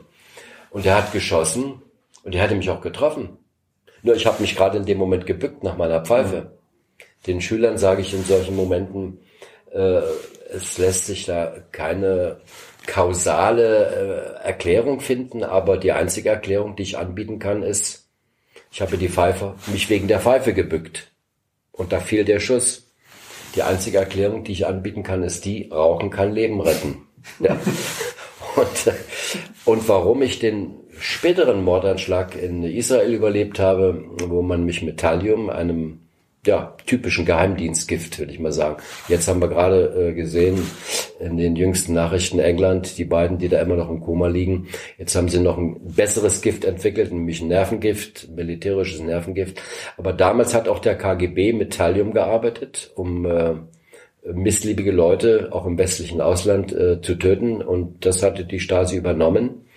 Thallium ist ein sehr selten, es war ein Rattengift, war das früher mal drin. Bestandteil. Thallium ist ein sehr fieses Gift, ähm, ist so ein weißes Pulver, geruchsgeschmacklos, kann man Essen beimischen, löst sich auf, sieht man nicht, schmeckt nicht, gar nicht. Ich hatte eine zehnfach tödliche Dosis. Die wollten ganz sicher sein, nach zwei misslungenen Anschlägen, äh, dass nun beim dritten Mal äh, ich jetzt wirklich tot bin. Ja. Und ähm, es gibt keine medizinische Erklärung. Denn bei Untersuchung im Krankenhaus des Blutes hatte ich immer noch äh, eine sechsfach tödliche Dosis. Ursprünglich haben sie zurückgerechnet auf den Tag der Gifteinnahme. Das konnten wir dann nach einem Prozess des Überlegens, was habe ich dann gegessen, nachdem er mir erklärt hatte, Thallium hat eine Inkubationszeit von drei bis sechs Tagen. Also ab Aufnahme bis erste Wirkung. Und dann habe ich zurückgerechnet und äh, tja, das muss ein bestimmtes Essen gewesen sein, denn davor haben wir nichts gegessen und danach auch lange nicht. Weil wir vorher in Sharm el-Sheikh waren von Israel. Damals war der Sinai, der Südsinai noch israelisch besetzt. Nach dem Sechstagekrieg wurde das später zurückgegeben. Und deshalb konnten wir bis Sharm el-Sheikh fahren und da haben wir nichts gegessen, weil es 50 Grad man fährt ja im Sommer auch nicht nach Israel oder nach Ägypten. Ja. Und dann sind wir zurück nach Eilat und da waren es immer noch gut, aber da waren schon etwas kühler, 32 Grad. Und äh, da haben wir das erste Mal gegessen. Und das war dieses Essen, das er vergiftet hat. Mein Freund, der war wieder dabei, Freund. Ja, und äh, das Essen, auf das Essen sind wir gestoßen und dann äh, drei Tage später, glaube ich, drei, vier Tage später sind wir dann von dort über äh, Tel Aviv, dann Sege Genezareth, Tiberias, hoch ins Drusengebiet auf den Golan und auf dieser Fahrt nach Safed, das ist so die Drusenhauptstadt, da sind mir die ersten äh, Erscheinungen, was ich nicht wusste. Eingeschlafene Füße was kommt, wenn man länger abgeknickten Beinen, einer langen Autofahrt vielleicht oder was ich, wenn man drei Stunden in der Kirche sitzt, schlafen dann die Füße ein und dann streckt man die aus und nach einer Weile verschwindet das wieder. Aber das verschwand nicht, das wurde am nächsten Tag stärker und am übernächsten Tag fing es an zu schmerzen und immer mehr, immer heftiger. Zum Schluss waren die Schmerzen so groß, ich konnte sie kaum noch ertragen und die gingen immer höher. Die Arme, Alles. Ich konnte kaum laufen, war gelähmt. Dann erfasste das die Lunge. Ich konnte kaum noch atmen, nur noch Schnappatmung in ganz kurzen Abständen. Ich war kurz vorm Ersticken. Ja, und in dieser Situation kam ich ins Krankenhaus und die konnten nichts finden. In Deutschland. Hab den Rückflug angetreten, mussten mich da reintragen ins Flugzeug, konnte schon nicht mehr laufen. Kein Arzt, auch in Israel, wusste, was das war. Und ähm, ja, dann im Krankenhaus in Deutschland. Damals war ich privat versichert. Das heißt, der Leiter der Klinik war ein Professor, es war ein ausgewiesener Toxikologe, also ein Giftfachmann. Und, der hat nichts gefunden. Der hat mir dann später gesagt, in meiner ganzen Berufspraxis, 40 Jahre oder so, ist mir das noch nie untergekommen, diese hohe äh, Gift, dass das die Ursache Thallium ist. Und äh, ja, der hat mich entlassen wieder, im Sterben. Ich lag im Sterben, habe das gar nicht richtig mitbekommen. Bin nach Hause mit dem Krankenwagen nach Hause gefahren worden, ins Bett. Und Stunden später ruft er an, meine Frau geht ans äh, Telefon und äh, da kam ein Fax äh, aus dem Lebensmittelchemischen Institut bei Oberursel Frankfurt, wo heute noch der deutsche Joghurt untersucht wird. Ob er rechts dreht oder links dreht. Ähm, also die untersuchen das. Und die hatten damals auch die letzte Blutprobe, die letzte. Vorher waren schon andere und da wurde festgestellt, der hat nichts. Der ist gesund. Woraus der äh, die, die Ärzte und auch der Professor schlossen, der projiziert was. Das ist psychisch, ja. Äh, dem fehlt nichts. Ist alles gesund, ist organisch völlig gesund. Und dann kam diese äh, letzte Probe und da kam das Fax an den Professor Hennemann adressiert. Äh, sehr geehrter Professor Hennemann, nachdem Ihr Patient verstorben ist, sicher verstorben ist, teilen wir Ihnen nun doch noch mit, woran er gestorben ist. Er hatte eine mehrfach tödliche Dosis Thallium zum Zeitpunkt der Aufnahme, wahrscheinlich 10 Milligramm. Äh, und ähm, da, da, da ist der bald umgefallen, der Hennemann, und hat Polizei und Feuerwehr und dann haben die mich mit dem Rettungswagen Blaulicht und Eskorte sofort abgeholt von zu Hause und sofort, also ich war, die Nacht hätte ich nicht überlebt. Ja. Und ins Krankenhaus zurück und da bin ich dann ins Koma äh, versetzt worden, war eine ganze Woche im Koma und habe 20er äh, Spritzen rechts und links mit, also Dauerkanülen mit dem einzigen Gegenmittel Antidotum Tallii bekommen. Und das hat mich dann, hat mir dann das Leben gerettet. Es hat keiner gewusst, eben wird gerne angewandt. Warum? Gerne angewandt von Geheimdiensten, also natürlich den östlichen Stasi, weil wegen der langen Inkubationszeit. Man weiß, wenn der dann stirbt, man weiß gar nicht, was hat der gegessen? Gestern, was hat denn der gegessen? Oder vorgestern vielleicht noch. Aber nicht mehr Tage früher. Und so ist ja auch der Chef der PFLP beispielsweise vergiftet worden durch äh, mit Gift versetzte belgische Pralinen. Ja, ja also das ist wirklich tönt wie ein Agenten. Trauer. Mhm. äh, ja, ähm, vielleicht kann man noch ein bisschen ausführen. Ja, Ähm, ich bin jetzt auch noch nicht ganz gestiegen mit, mit also was? sein Freund, oder Also, sein eben, Freund. sozusagen Das Freund. so- Das ist so, äh, also das ist ein, ein Ostagent, der sich mit ihm angefreundet hat. über Nachdem längere der, Zeit. ja, nachdem der, eben der Vorgang äh, gestartet wurde. Ist. Mhm. Ähm, beim ersten Versuch haben sie eben mit der Autobombe äh, Bombe probiert. Äh, lustig ist, das hat er äh, noch erzählt, äh, das habe ich aber nicht aufgenommen. Ähm, äh, sie haben das offenbar am äh, Trabi getestet. Mhm. Aber das hat beim VW Golf nicht so gut funktioniert wie beim Trabi, weil das offenbar so ein bisschen billiger Bau war, der Mhm. Trabi. Ähm, ähm, beim zweiten Mal war es so, gewesen, dass äh, er eben mit dem Fre- Freund in Anführungs- und Schlusszeichen äh, auf London ist, also auf England. Ähm, dort äh, sind sie äh, in einem Mietauto rumgefahren und der hat eben irgendwie einen Scharfschütze auf ihn geschossen. Ähm, Ah, dort ist er auch schon dabei gewesen, ja, ja. der sogenannte Freund. Ja, genau.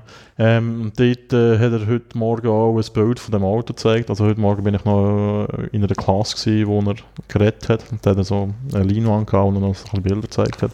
Mhm. Und da sieht man das Auto mit der zerborstenen Wind Windschutzscheibe, ist so ein Herz-Mietauto gewesen. Ja, und eben der Vergiftungsversuch in Israel, wo ja wirklich fast geklappt hat. Ähm, er äh, sagt, dass in seinen Akten sogar die Rede ist, also ha- hat er davon gelesen, von einem geplanten vierten Mordversuch, wo dann irgendwie über so afrikanische linke Gruppierungen hat sollen abgewickelt werden, wo Kontakt haben zu Ostdeutschland. Mhm. Ähm, das ist aber nicht ausgeführt worden, weil die DDR zusammengebrochen ist. Ja. Also mit dem Freund ist er einfach in die Ferien auf Israel. Genau, ja. Ja. Mhm.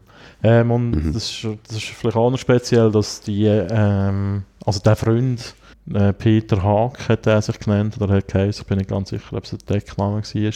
Ähm, der ist dann nach der Wende äh, zu einer mehrjährigen Freiheitsstrafe verurteilt worden wegen dem. Mhm. Ähm, wegen einem ja, versuchten Mord. Ja.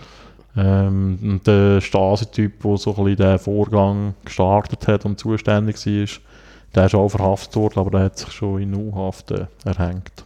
Also das ist Mhm. wirklich, äh, wie sagt man dem, formal juristisch auch aufgearbeitet worden. Also das ist wirklich erwiesen, die Mordversuche. Ja. ist- Also und er hätte eigentlich wie schon nach dem Vergiftungsversuch, also das hätte er ja wie so können rekonstruieren, dass das eigentlich von dem Freund muss Mhm. sein, oder Ja. dann auch erst im Nachhinein. Äh, nein, das hätte er schon können rekonstruieren oder? Weil mm, dann hätte er dann gewusst, was er gegessen hat. Das waren irgendwie Hacktätschchen. Mhm. Und ja, da ist ihm dann das Licht aufgegangen. Das hat er uns auch nicht erzählt, aber das steht im Buch drin und auch in dem Dokumentarfilm, den ich gesehen habe, ist von dem Rede, dass dort noch eine, eine Frau dabei war, wo der Freund in Anführungs- und Schlusszeichen ihm als eine ähm, Jüdin aus New York vorgestellt hat. Und die, die haben äh, während der ganzen Reise in Israel kaum ein Wort geredet. Mhm. Und er geht halt davon aus, dass es so war, weil sie Englisch gelernt hat in der DDR, aber halt dass Mhm. relativ äh, schnell aufgefallen wäre, dass sie nicht wirklich eine Amerikanerin kann sein Ja.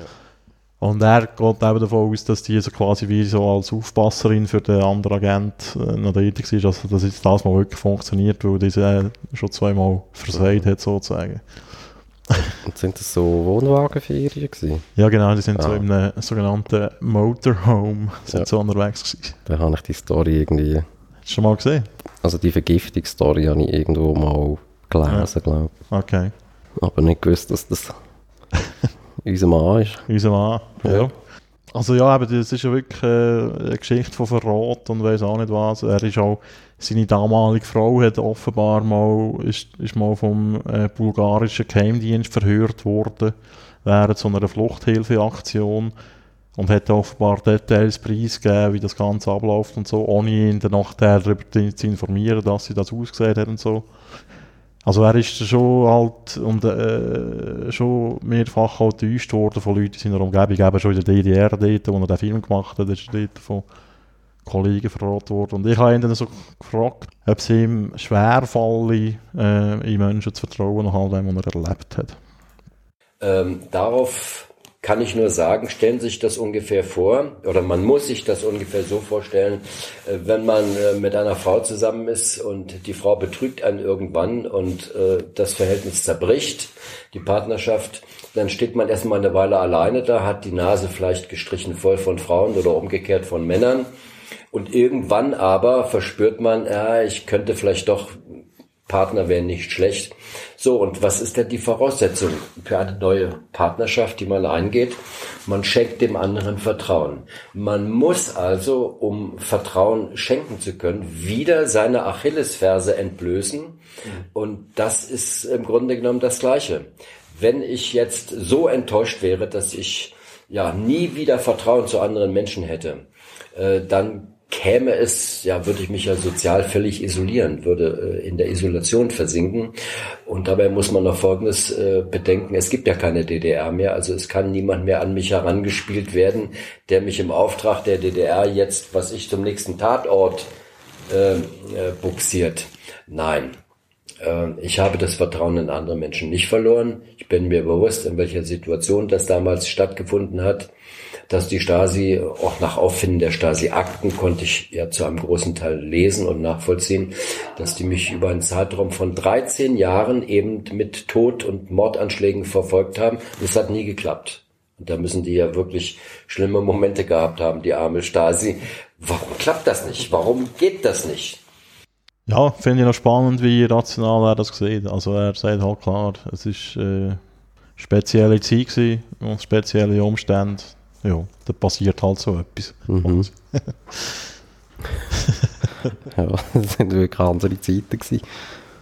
Ja, ähm, ich wollte von ihm noch wissen, wer es für möglich halten, dass sich so ein ähnliches System wie DDR in Europa noch einmal könnte etablieren Immer wenn ein Volk oder Menschen zu ihrem Glück gezwungen werden sollen, äh, dann besteht natürlich die Wahrscheinlichkeit, dass dieser Zwang dann auch zu Gewalt führt und zu den äh, üblen Dingen, über die ich sprach.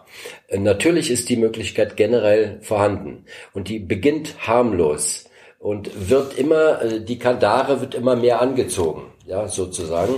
Und äh, solche Entwicklung kann man ja heute in Europa schon äh, feststellen. Also zumindest den Beginn solcher Entwicklungen.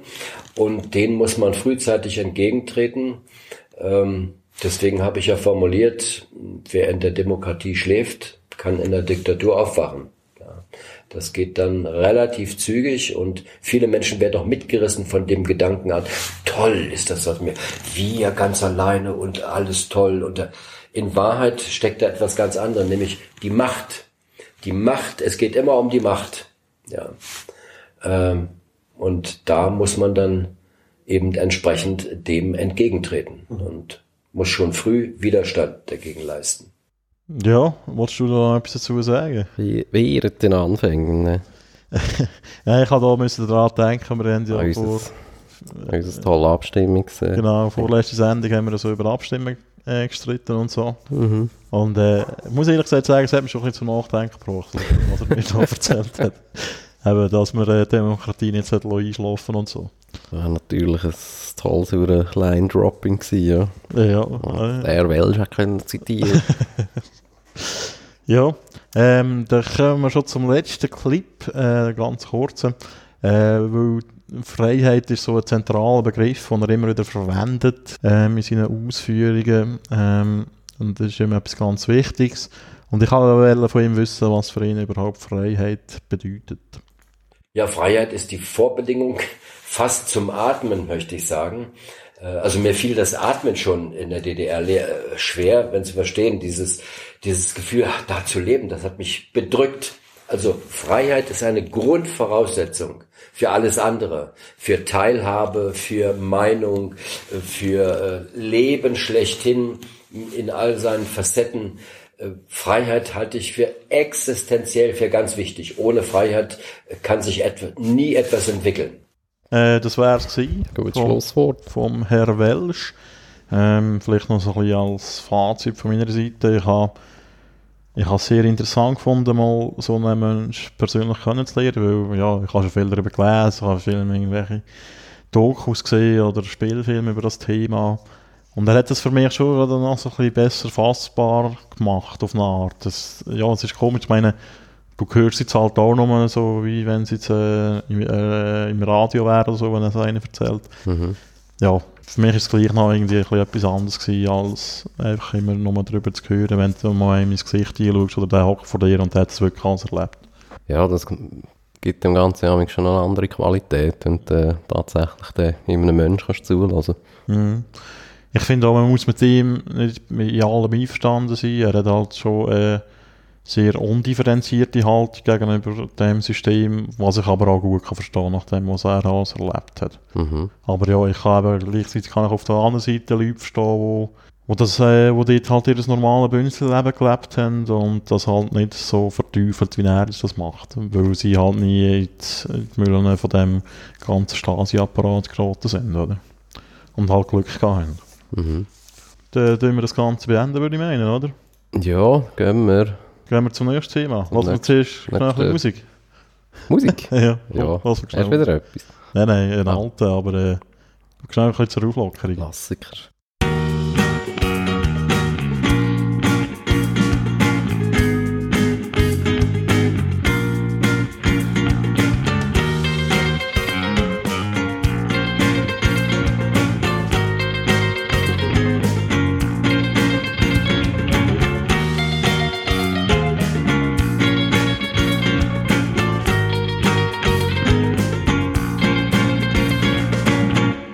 Ja, dann kommen wir von der Stasi-Überwachung zu der IV-Überwachung, bös Mhm. gesagt. Ähm, nein, ist ein bisschen vielleicht äh, ein Vergleich, der daneben ist, aber ähm, diese Woche hat das Parlament ein neues Gesetz äh, beschlossen, und zwar dürfen die Sozialversicherungen ähm, bei Verdacht auf Missbrauch künftig Versicherte durch Detektive observieren lassen. Und äh, mit der richterlichen Genehmigung werden auch technische Geräte zur Standortbestimmung erlaubt. Das heisst zum Beispiel so GPS-Peilsender oder auch Drohnen, was äh, ziemlich crazy ist. Mhm. Ähm, ja, eben so GPS-Peilsender, wo man zum Beispiel könnte Autos anbringen oder so. Ja, kommen wir direkt zu der Stasi. Ja, genau. Ähm, eben, der Nationalrat hat jetzt als zweiter Rat dem zugestimmt. Ähm, umstritten ist, äh, ist, äh, ist noch ein bisschen, wer die Überwachung darf anordnen ähm, Es ist beschlossen worden, dass, dass nur die Direktionsmitglieder von diesen Versicherungen dürfen. Der Nationalrat hat das ursprünglich wollen, auch äh, einfachen Sachbearbeiter zugestehen. Mhm. Ja. Ähm, ja, vielleicht noch ein bisschen zum Hintergrund von dem Gesetz. Äh, es hat ein Urteil gegeben im Oktober 16 vom Europäischen Gerichtshof für Menschenrechte. Ähm, das Urteil hat gelautet, dass für die Überwachung äh, die rechtliche Grundlage fehlt, weil das ist eigentlich eine Praxis, also gerade so bei IV-Bezügern könnte man das so auch, ähm, dass, da- dass eben dort bei Verdacht die Leute äh, beobachtet werden, ob die wirklich äh, nicht können arbeiten oder ob die wirklich äh, die Einschränkungen haben. Ich glaube, sogar in Emmen ist der erste sogenannte Sozialdetektiv von der Schweiz im Einsatz gewesen, wenn man, oder ein- einer von den ersten sicher. Mhm. Ich glaube, so Anfang 2000er Jahre ungefähr. Und ja, das hat sich so ein bisschen durchgesetzt in der Schweiz. Es gibt es in vielen Gemeinden, dass äh, die Leute überwacht werden. Aber eben die gesetzliche Grundlage gefällt. Und das Parlament hat jetzt die Gesetzeslücke eigentlich geschlossen durch das neue Gesetz und es ist äh, relativ schnell gegangen für Schweizer Verhältnisse. Das hat heute auch der Tagesanzeiger richtig geschrieben gehabt. In einem guten Artikel, den wir vielleicht noch können verlinken Mhm. ähm, ja, es geht dort, äh, das muss man halt schon sagen, es geht um relativ viel Geld. Ich habe da mal Zahlen gelesen, dass äh, 2016 gibt es Zahlen, äh, dass die IV dank der Überwachung 60 Millionen eingespart hat. Bei der SUVA sind es irgendwie 5,5 Millionen gewesen. Also bei der IV sind das jetzt schon nicht gerade kleine Beträge, das muss man schon sagen. Dass man gegen den Missbrauch vorgeht, ist ja wahrscheinlich richtig. Die Frage ist halt eigentlich, mit welchen Methoden, oder? Mhm. Also wenn man da wirklich von, Leuten mit so Peilsender überwachen. Ja. Was wolltest du sagen? Äh, also man kann ja nicht sagen, dass wir wegen der Überwachung 60 Millionen eingespart haben. Wir haben einfach wegen der Missbrauchsbekämpfung 60 Millionen eingespart. Ja, das tun sie natürlich äh, als Überwachung. Dass das nötig sie ist. den Missbrauch ja mit Überwachung bekämpfen, oder? In der Regel. Mm, Ja, also gut, aber die fährt ja eben genau so die Diskussion an. Musst du dann, äh, oder wo, ähm, wo wird denn da wirklich äh, auch Recht beschnitten von einem, von einem Menschen? Ja, ja. Ja, das ist Und ich meine, Missbrauchsbekämpfung, das, also das kann ja noch ganz andere äh, Tools in dem Sinn äh, zur Verfügung gestellt werden. Das muss ja nicht, nicht gerade äh, eben ein Privatdetektiv sein, der jetzt da mit GPS und Foto und Video irgendeinem da hinten nachläuft. Und das ist ja jetzt auch, äh, auch angeprangert worden, dass ja die, die Privatdetektive jetzt mit dem neuen Gesetz eigentlich eine bessere Handhabe haben als die Polizei, was so Observationstätigkeiten anbelangt. ja, es geht dort um äh, die Observation im nicht öffentlichen Raum. Da braucht die Polizei eine richterliche Genehmigung. Mhm. Das brauchen eben die, die Detektive nicht. Es sind übrigens nicht nur Privatdetektive, also die Sozialdetektive sind vielfach von Gemeinden angestellt. Mhm. Also eben zum Beispiel der in Emmen, Ja. der ist bei der Gemeinde Emmen angestellt und der hat so ganz viele so Mandate von anderen Gemeinden rundherum. Und da tut er quasi so auf Mandatsbasis für die anderen Gemeinden arbeiten. Mhm. Ja. Gut, ähm, eben, Streitpunkt war der, der Richtervorbehalt. Ähm, die Ständeratskommission, die zuständig, hat sogar wollen, eben so den Einsatz von so Technik eben wie die GPS-Tracker ohne die, den richterlichen Vorbehalt irgendwie erlauben. Und das ist dann halt schon, also das wäre ja völlig gestört auf eine Art. Also ich, es ist eben schon krass, dass man überhaupt observieren ohne, Mhm. also auch bei der Privatsphäre rumschnüffeln ohne den Richtervorbehalt. Also ich finde Das geht schon total gaga, ja. Ja, was auch noch speziell ist bei dem Gesetz, es, es, ist, es geht eben nicht nur um irgendwie speziell um IV oder speziell um die Unfallversicherung, sondern es ist eben so im allgemeinen Teil vom Sozialversicherungsrecht, was bedeutet, dass das auch anwendbar ist äh, bei der Krankenkasse, bei der AV. Also ich meine, Mhm. gerade so, was so Krankenkassen angeht, da kann man sich ganz grusige Sachen vorstellen, oder? Ja, Ähm, ich habe mir auch überlegt, so, Frauen noch ein kleiner. so Krankentaggeldversicherung, weißt wenn, wenn du dich krank äh, meldest, wirst du irgendwie künftig auch plötzlich hast du irgendeinen Detektiv im Busch vor der Hütte. Mhm. Das kann überprüfen, ob du jetzt wirklich krank bist oder nicht. Oder, Da im Bett Äh, liegst. nein, der hat jetzt äh, zwei Zigaretten zu viel geraucht für das, also er äh, sagt, er sei verkältet. Genau. Das, das wäre mit Du kannst natürlich auch noch arbeiten. Genau. Was auch noch äh, krass ist, ist offenbar das äh, massive Lobbying von Seiten der Versicherungen. Ähm, das hat die Tagesanzeiger heute auch schon beschrieben, aber das hat schon andere Zeitungen das geschrieben. Weil ähm, die Nationalratskommission hat zuerst für alle Massnahmen, also auch für, für die Überwachung, einen Richtervorbehalt machen. Und da hat äh, SUVA zusammen mit dem Versicherungsverband einen schönen Brief geschrieben an alle Nationalräte und äh, hätte so das können kehren. Was jetzt in dem Tagesanzeigerartikel von heute äh, noch schön beschrieben worden ist, sind so ein bisschen die Interessenskonflikte. Äh, verschiedene Parlamentarier, die heftig für das neue Gesetz äh, geweibelt haben, die gleichzeitig ein Mandat haben bei so Versicherungen, die direkt von dem Gesetz auch profitieren. Ähm, ja. Ja, Das also die ist- Kommission, die ist ja nur so gespickt von ja. Krankenkassen, Verwaltungsräten und so weiter.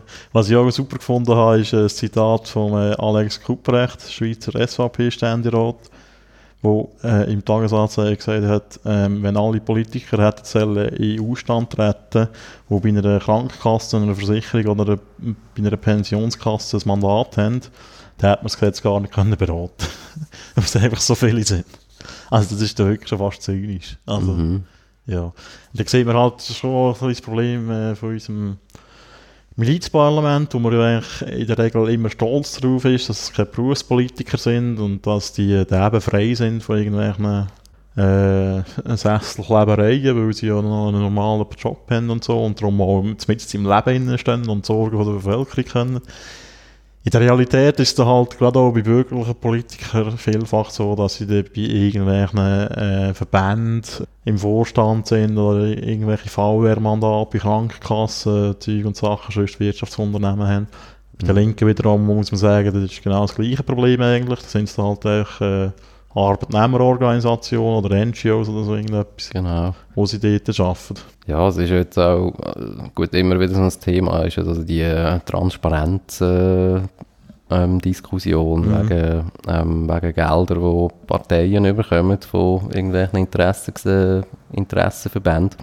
Aber eben, was ich eigentlich fast noch strüber finde, ist die, äh, eben die Platzierung von diesen Politikern in diesen äh, jeweiligen Kommissionen. Naja. Dort findet ja eigentlich, also findet ja auch überhaupt keine Kontrolle statt. Nein, also, nein, das wird ja klar, sogar also- gesagt, dass der dann Experten ist für das Thema und darum in die Kommission Mhm. eingeht. oder? Also verständlicherweise eben, wird dann natürlich irgendwie, äh, eben, schickt eine CVP Traut Humbel äh, äh, wie heisst sie?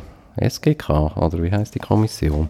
ja, Gesundheits Kommission für Gesundheit und Soziales oder so Ja. So. ja aber eben, dann hast du dann einfach die Situation, dass du einfach nur äh, Lobbyisten in dieser Kommission hast und das, Mhm. also das ist ja eigentlich noch viel strüber, weil das sind ja dann genau die, wo die, die Gesetze ja, also zumindest einmal die Gesetzesvorschläge ja äh, in Rat bringen.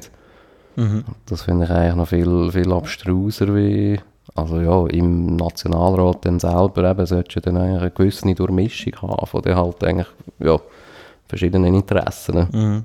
Aber äh, ja, dort werden die, die Weichen meistens schon recht gut vorgelegt. Ja, was, was ich halt einfach überhaupt nicht kann verstehen wie äh, eine Partei wie äh, die FDP, die sich als liberal schimpft, in so einem Gesetz kannst du, kann zustimmen. Also, das verstehe ich, das geht mir wirklich in die Grinde. Ich meine, dass die Linken dagegen sind, das ist eigentlich klar, weil die sagen halt, ja, und da finde ich, haben sie auch recht, es ist halt, es sind Menschen, die da betroffen sind, die äh, zu Unterstunden sind, also es ist eigentlich wirklich so ein Treten gegen Abo auf eine Art, eben IV-Bezüger, ein Paradebeispiel.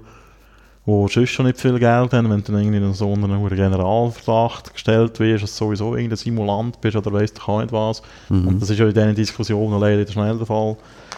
Finde ich auch sehr unschön, aber eben gerade so eine FDP, ich meine, das ist ein massiver Eingriff in die Privatsphäre, wenn man, wenn man so überwacht wird oder so. Und ich meine, es ist ja eine Frage, wie man so einen Verdacht definiert. Also ab wann ist man, äh, unter, steht man unter Verdacht, da zu missbrauchen? Vielleicht müsste man da mal mit irgendjemandem von der SUVA reden oder von der IV. Weil, ich meine, wie hoch sind die Hürden intern, oder? Wie, wie redet man da über das Thema und so? Das weiß eigentlich wirklich niemand. Mhm. Gut, dort haben wir in der Schweiz halt äh, weniger mit, äh, mit dem linken Schnüffelstaat das Problem. Dort haben wir ja ja. historisch gesehen mit dem rechten Schnüffelstaat Problem. ja, genau. Aber äh, ja, was, also was mir auch nicht ganz aufgeht, ich habe jetzt äh, da auch noch so ein bisschen ältere so Berichte mal gelesen, eben über die, das ist ja glaube ich, also SUVA macht das anscheinend seit 2006, der Missbrauchsbekämpfung anscheinend. Ähm, eben da die IV-Betrugsfälle, das ist ja auch so, was ist das, ich glaube schon bald eben zehn Jahre her, wo das irgendwie alles einmal so plötzlich am Aufkochen war. Ja, Und da das auch- noch länger, ja.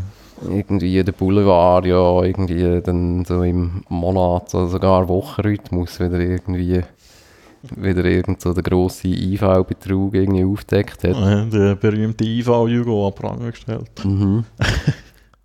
Aber wenn man sich eigentlich die Zahlen anschaut, also auch bei der SUVA, ähm, also dort, gut, bei der SUVA frage ich mich sowieso, wieso die sich eigentlich so dermaßen als äh, Lobbymotor irgendwie jetzt da das verstehe ich auch auch nicht so für die ganz. Krankenkassen dann äh, irgendwie da vor der, vor der Karre lassen spannen.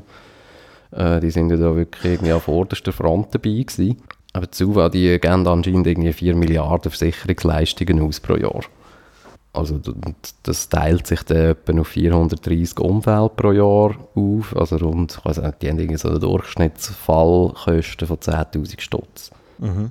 Natürlich nehmen wir jetzt einmal an, dort, wo du einen Detektiv engagierst, dort wird es auch nicht irgendwie um 8.000 bis 10'000 Franken gehen. Sonst, also ich nehme an, der lohnt sich gar nicht. Das wären ja schon so, ja, so Langzeit, äh, wie sagt man dem, Langzeitkosten sein oder äh, Patienten oder was auch immer. Aber äh, die haben jetzt auch, das ist auch im Tagi gewesen, das ist ein Bericht von 2016, äh, wo auch über die SUVA geht.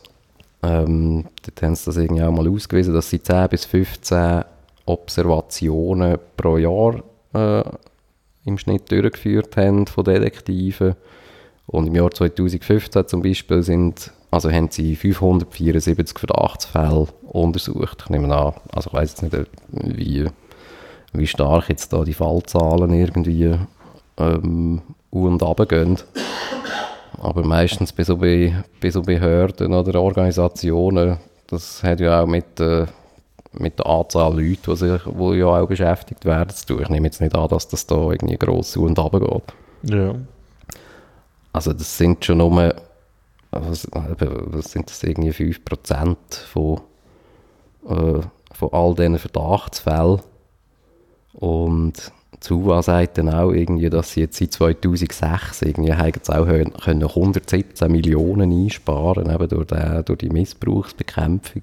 Ähm, oder bei der IV gibt es auch so Berichte, wo auch eben irgendwie ein Zettel, wenn überhaupt, von Verdachtsfällen, so ein Detektiv irgendwie ähm, zum Einsatz kommt und dann in diesen Fällen, wo einer zum Einsatz kommt, irgendwie ein Viertel oder so überhaupt dann, also ein Fall ist, wo abgeschlossen wird. Also sprich, ein Fall, wo tatsächlich ein Betrug auch vorgefallen ist. Da frage ich mich einfach, also um, so riesige Beträge kann das einfach nicht gehen.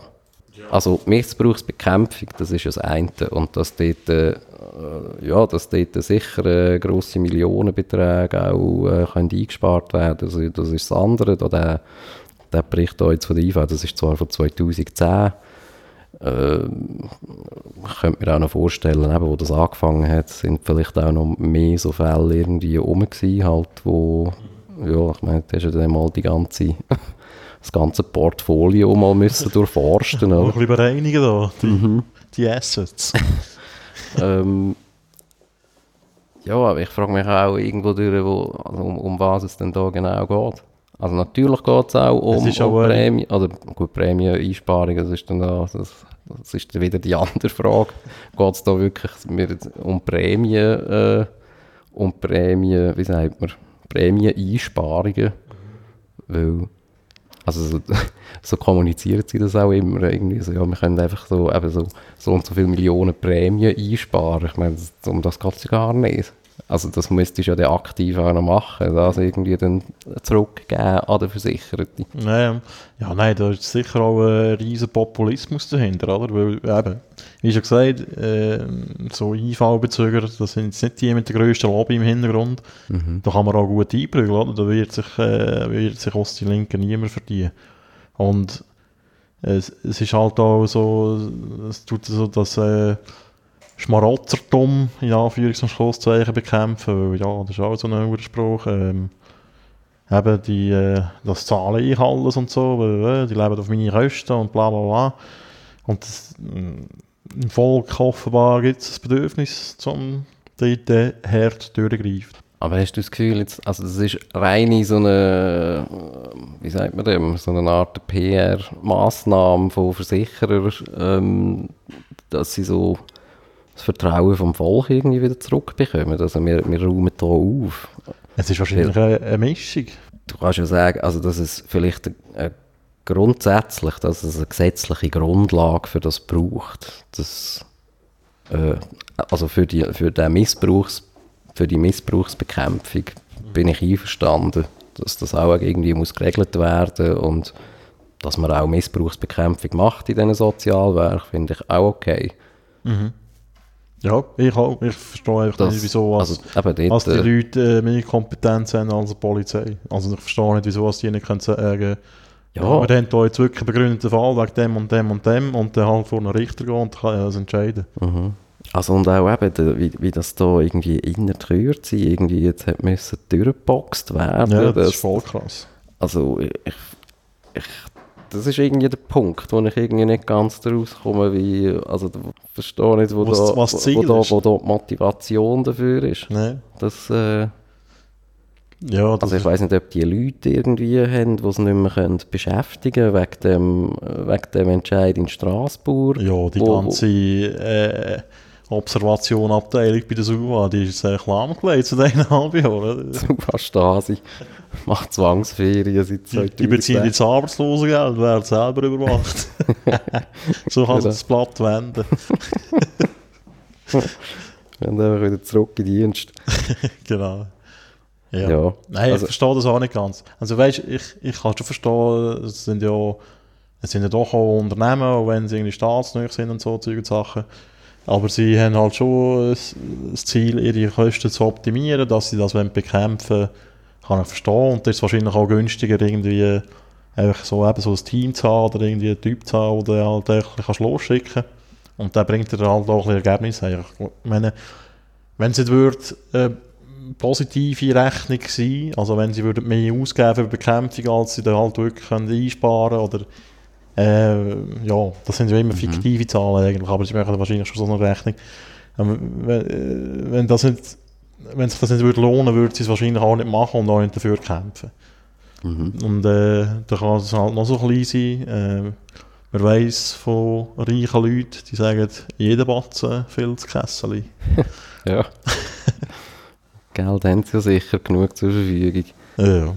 Ja, also ich finde jetzt auch, also klar, realistisch denkt, ähm, ich glaube jetzt eben Angst davor muss man nicht haben, dass jetzt da plötzlich dann irgend so Armee von irgendwelchen Observanten da, äh, jeder, jeder einzelne äh, IV oder äh, was auch immer Bezüger oder SUVA-Bezüger äh, dann wird davon observieren. Ich glaube, das, das wird es auch nicht sein. Aber äh, eben, wie da der Herr Welsch auch gesagt hat, ich meine, eben, äh, so eine Art während den Anfängen. Und Ja, ich ja. meine, das ist, also das finde ich schon, äh, also ich finde es total krass. Ja, also meine, so eine, ja- wenn du so eine Gesetzesgrundlage hast. Also das musst du dir auch einfach mal vorstellen. Eben. Vor allem, wenn das Private haben.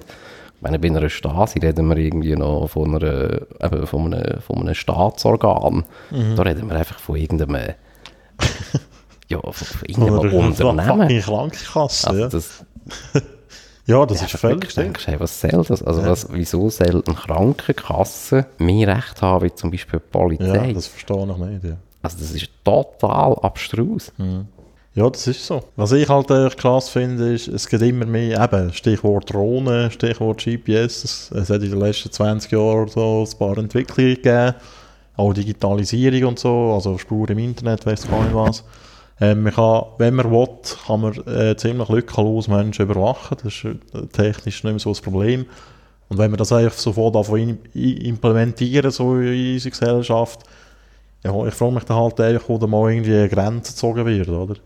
Weil, ja, man kann sich noch viel grusigere Sachen vorstellen, wo, wo technisch möglich wären, aber zum Glück halt immer noch verboten sind. Aber die Frage ist, wie lange das so wird sein und wie stark man da kann dagegen haben Ja.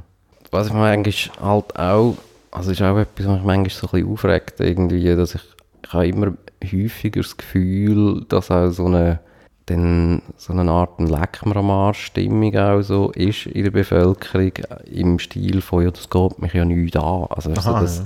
ich bin ja, ich bin ja irgendwie auf der, eben, ich bin so auf der Seite vom Recht, eben auch wenn es um so elektronische Überwachung geht, ich kann ja nichts verbergen. So, eben, in dem Sinn geht mich das auch nicht an. Da kann jetzt, eben, wenn irgendjemand Freude daran hat, darf der irgendwie in mein Handy reinhacken oder was Ja, auch immer, oder irgendwie mich orten, ich kann ja nichts verbergen. Wo einfach total ähm, fahrlässig eigentlich auch ist. Und das ist genau auch so ein Fall. Also gut, der wird jetzt wenigstens wirklich noch recht kritisch, zumindest von den, von den Medien auch behandelt. Aber jetzt so ein riesen Echo, finde ich, hat er jetzt doch auch nicht äh, hinterlassen. Ja, weil Ähm. eben, du hast in der Bevölkerung hast du auch keine, also der, bin ich überzeugt, in der bre- breiten Bevölkerung, wenn du über das würdest abstimmen, es würde deutlich angenommen werden. Eben weil es um Schmarotzer geht, oder weil es um so Mhm. Säuhunde geht, die unser Geld verbrauchen und so, das gar nicht verdienen und weiss doch auch nicht was. Mhm. Es ist schwierig, äh, gegen das zu argumentieren, jetzt anhand nur von dieser Gesetzgebung, weil es halt wirklich um den Versicherungsmissbrauch geht. Aber wenn du halt von genereller Überwachung redest, ja, dann, das finde ich dann halt auch schon, schon erstaunlich, wenn man das sagt, eben so NSA-Skandal und solche Sachen, und das geht mich nicht an. Ich meine, es geht uns, vielleicht stimmt ja das sogar, dass in dem System, wo wir jetzt leben, wo wir ja eigentlich auch eine Meinungsfreiheit haben und Zeug und Sachen, dann ist ja das auch objektiv gesehen nicht so wahnsinnig schlimm, wenn jetzt irgendwie der Staat kann deine Meinung mitlesen Also, Mhm. äh, eben, jetzt einfach schon mal mit den Konsequenzen, die es hat. Weil du hast keine Konsequenz aus dem raus, glaube ich jetzt immer noch. Mhm. Also, man weiß es ja nicht. Aber äh, das Problem fällt dann halt an, wenn, äh, wenn sich der politische Wind dann halt ein bisschen dreht, wenn dann halt plötzlich, äh, das sieht man auch in Europa, immer mehr so ein bisschen autoritäre Regime kommen und so und Zeug und Sachen und dann fangen einfach irgendwie welche Gesinnungspolitik an von Mhm. starten. Ich meine, das sieht man auch in China, die führen ja so ein Social Credit Sy- System ein, wo dann halt äh, so äh, Verhalten, wo im Staat ähm, besonders gut gefällt, das gibt dann Punkte in so einem System und durch, durch die Punkte hast du Vorteile. Also das ist wirklich so Mhm. die Ausgeburt des Bösen irgendwie. Also das ist wirklich so das Worst-Case-Szenario, das du Ja. kannst dir vorstellen. Und ja, da muss man halt schon realistisch sein, dass so, so Zeugs bei uns kann passieren. Ich meine, wenn wir jetzt gerade bei den Versicherungen sind, Frau Humpel ist ja so eine Person, die dafür plädiert, dass Krankenkassenprämie anhand vom Lebensstils soll, soll bestimmt werden. Und da ist natürlich Ja, bist du gleich mal dort. Ja. tausende technische Möglichkeiten, um, äh, um das zu überwachen. Es gibt, glaube ich, sogar schon Krankenkassen, die so Apps haben, wo du zum Beispiel kannst deine Schritte zählen und so. Mhm. Und du durch das irgendwelche Prozente, weißt du, kein was bekommen. Ja, ja. Oder ja, eben, vielleicht schon nur so die Handy äh, benutzen. Ja. Ja. Dann kannst du ja auch schon normal zum, zum Punkt kommen, äh, sie, sie hängen ein bisschen zu viel am Ja. Handy. Oder was auch immer. Äh. Schauen ein bisschen zu viel, weiss ich auch nicht, YouTube. Können sie sich doch lieber bewegen oder weiss Mhm. ich auch. Und also vor allem auch, dass irgendwie so, ja, eben, erstens geht mich nichts an und auch so, dass es geht mich heute nichts an. Das finde ich eben, das hat doch nichts mit, eben mit der jetzigen Situation zu tun. Ich weiß auch nicht, vielleicht werden wir beide mal IV-Bezüger erstens oder ja, jeder kann IV-Bezüger werden aus Ja, ja. x Gründen. Aber auch, es geht ja auch, eben, es geht doch einfach generell darum, wa- was du, was du in deine Privatsphäre hineinlässt. Es ist doch auch egal, eben, ob jetzt das dich betrifft. Ich finde, das, es geht ja, ich meine, gerade bei einem Gesetz geht es ja, ja, ja darum, könnte mich das potenziell betreffen und nicht einfach so, ja, betrifft mich das jetzt einfach so in der Stunde X oder irgendwie jetzt gerade. Ja, aber so sind ja die Menschen und so laut, Ja. Demokratie. Also ich finde auch gerade eben, was auch so eben Handyüberwachung und so und eben so gegenüber Staat und so weiter, also dort muss ich auch sagen, dort, wo ich mal mit Emilie in Iran bin, also dort habe ich auch, den, bevor wir dort hin sind, habe ich auch mal mein Handy angeschaut und mal kurz abgecheckt irgendwie, ja, was ich eigentlich, wa- was ich eigentlich überhaupt so auf meinem Handy habe, ich weiß auch nicht, Fotos oder irgendwie äh, WhatsApp äh, Chats oder irgendwie E-Mail oder ich weiß doch auch nicht was, weißt du, irgendetwas. Gut, klar, WhatsApp ist meistens irgendwie auf Bauerndeutsch, kann,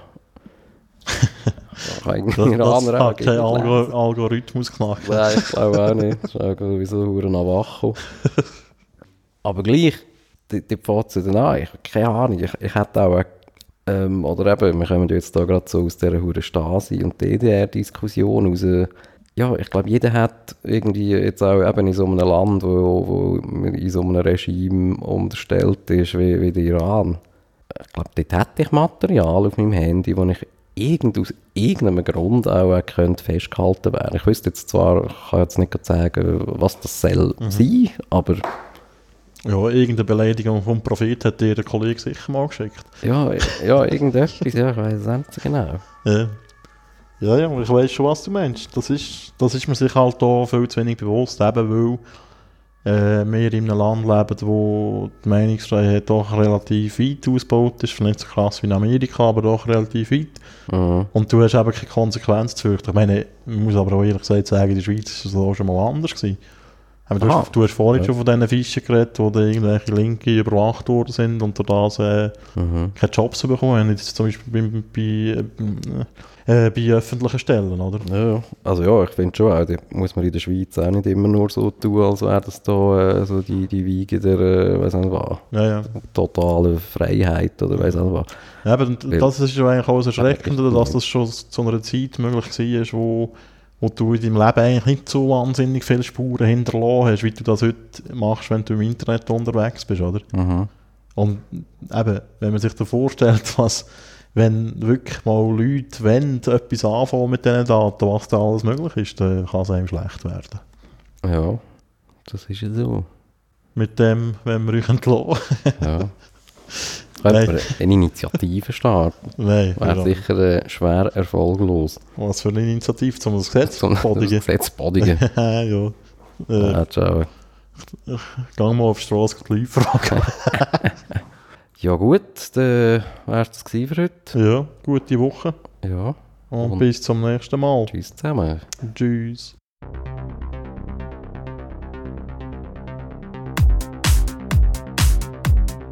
Yeah.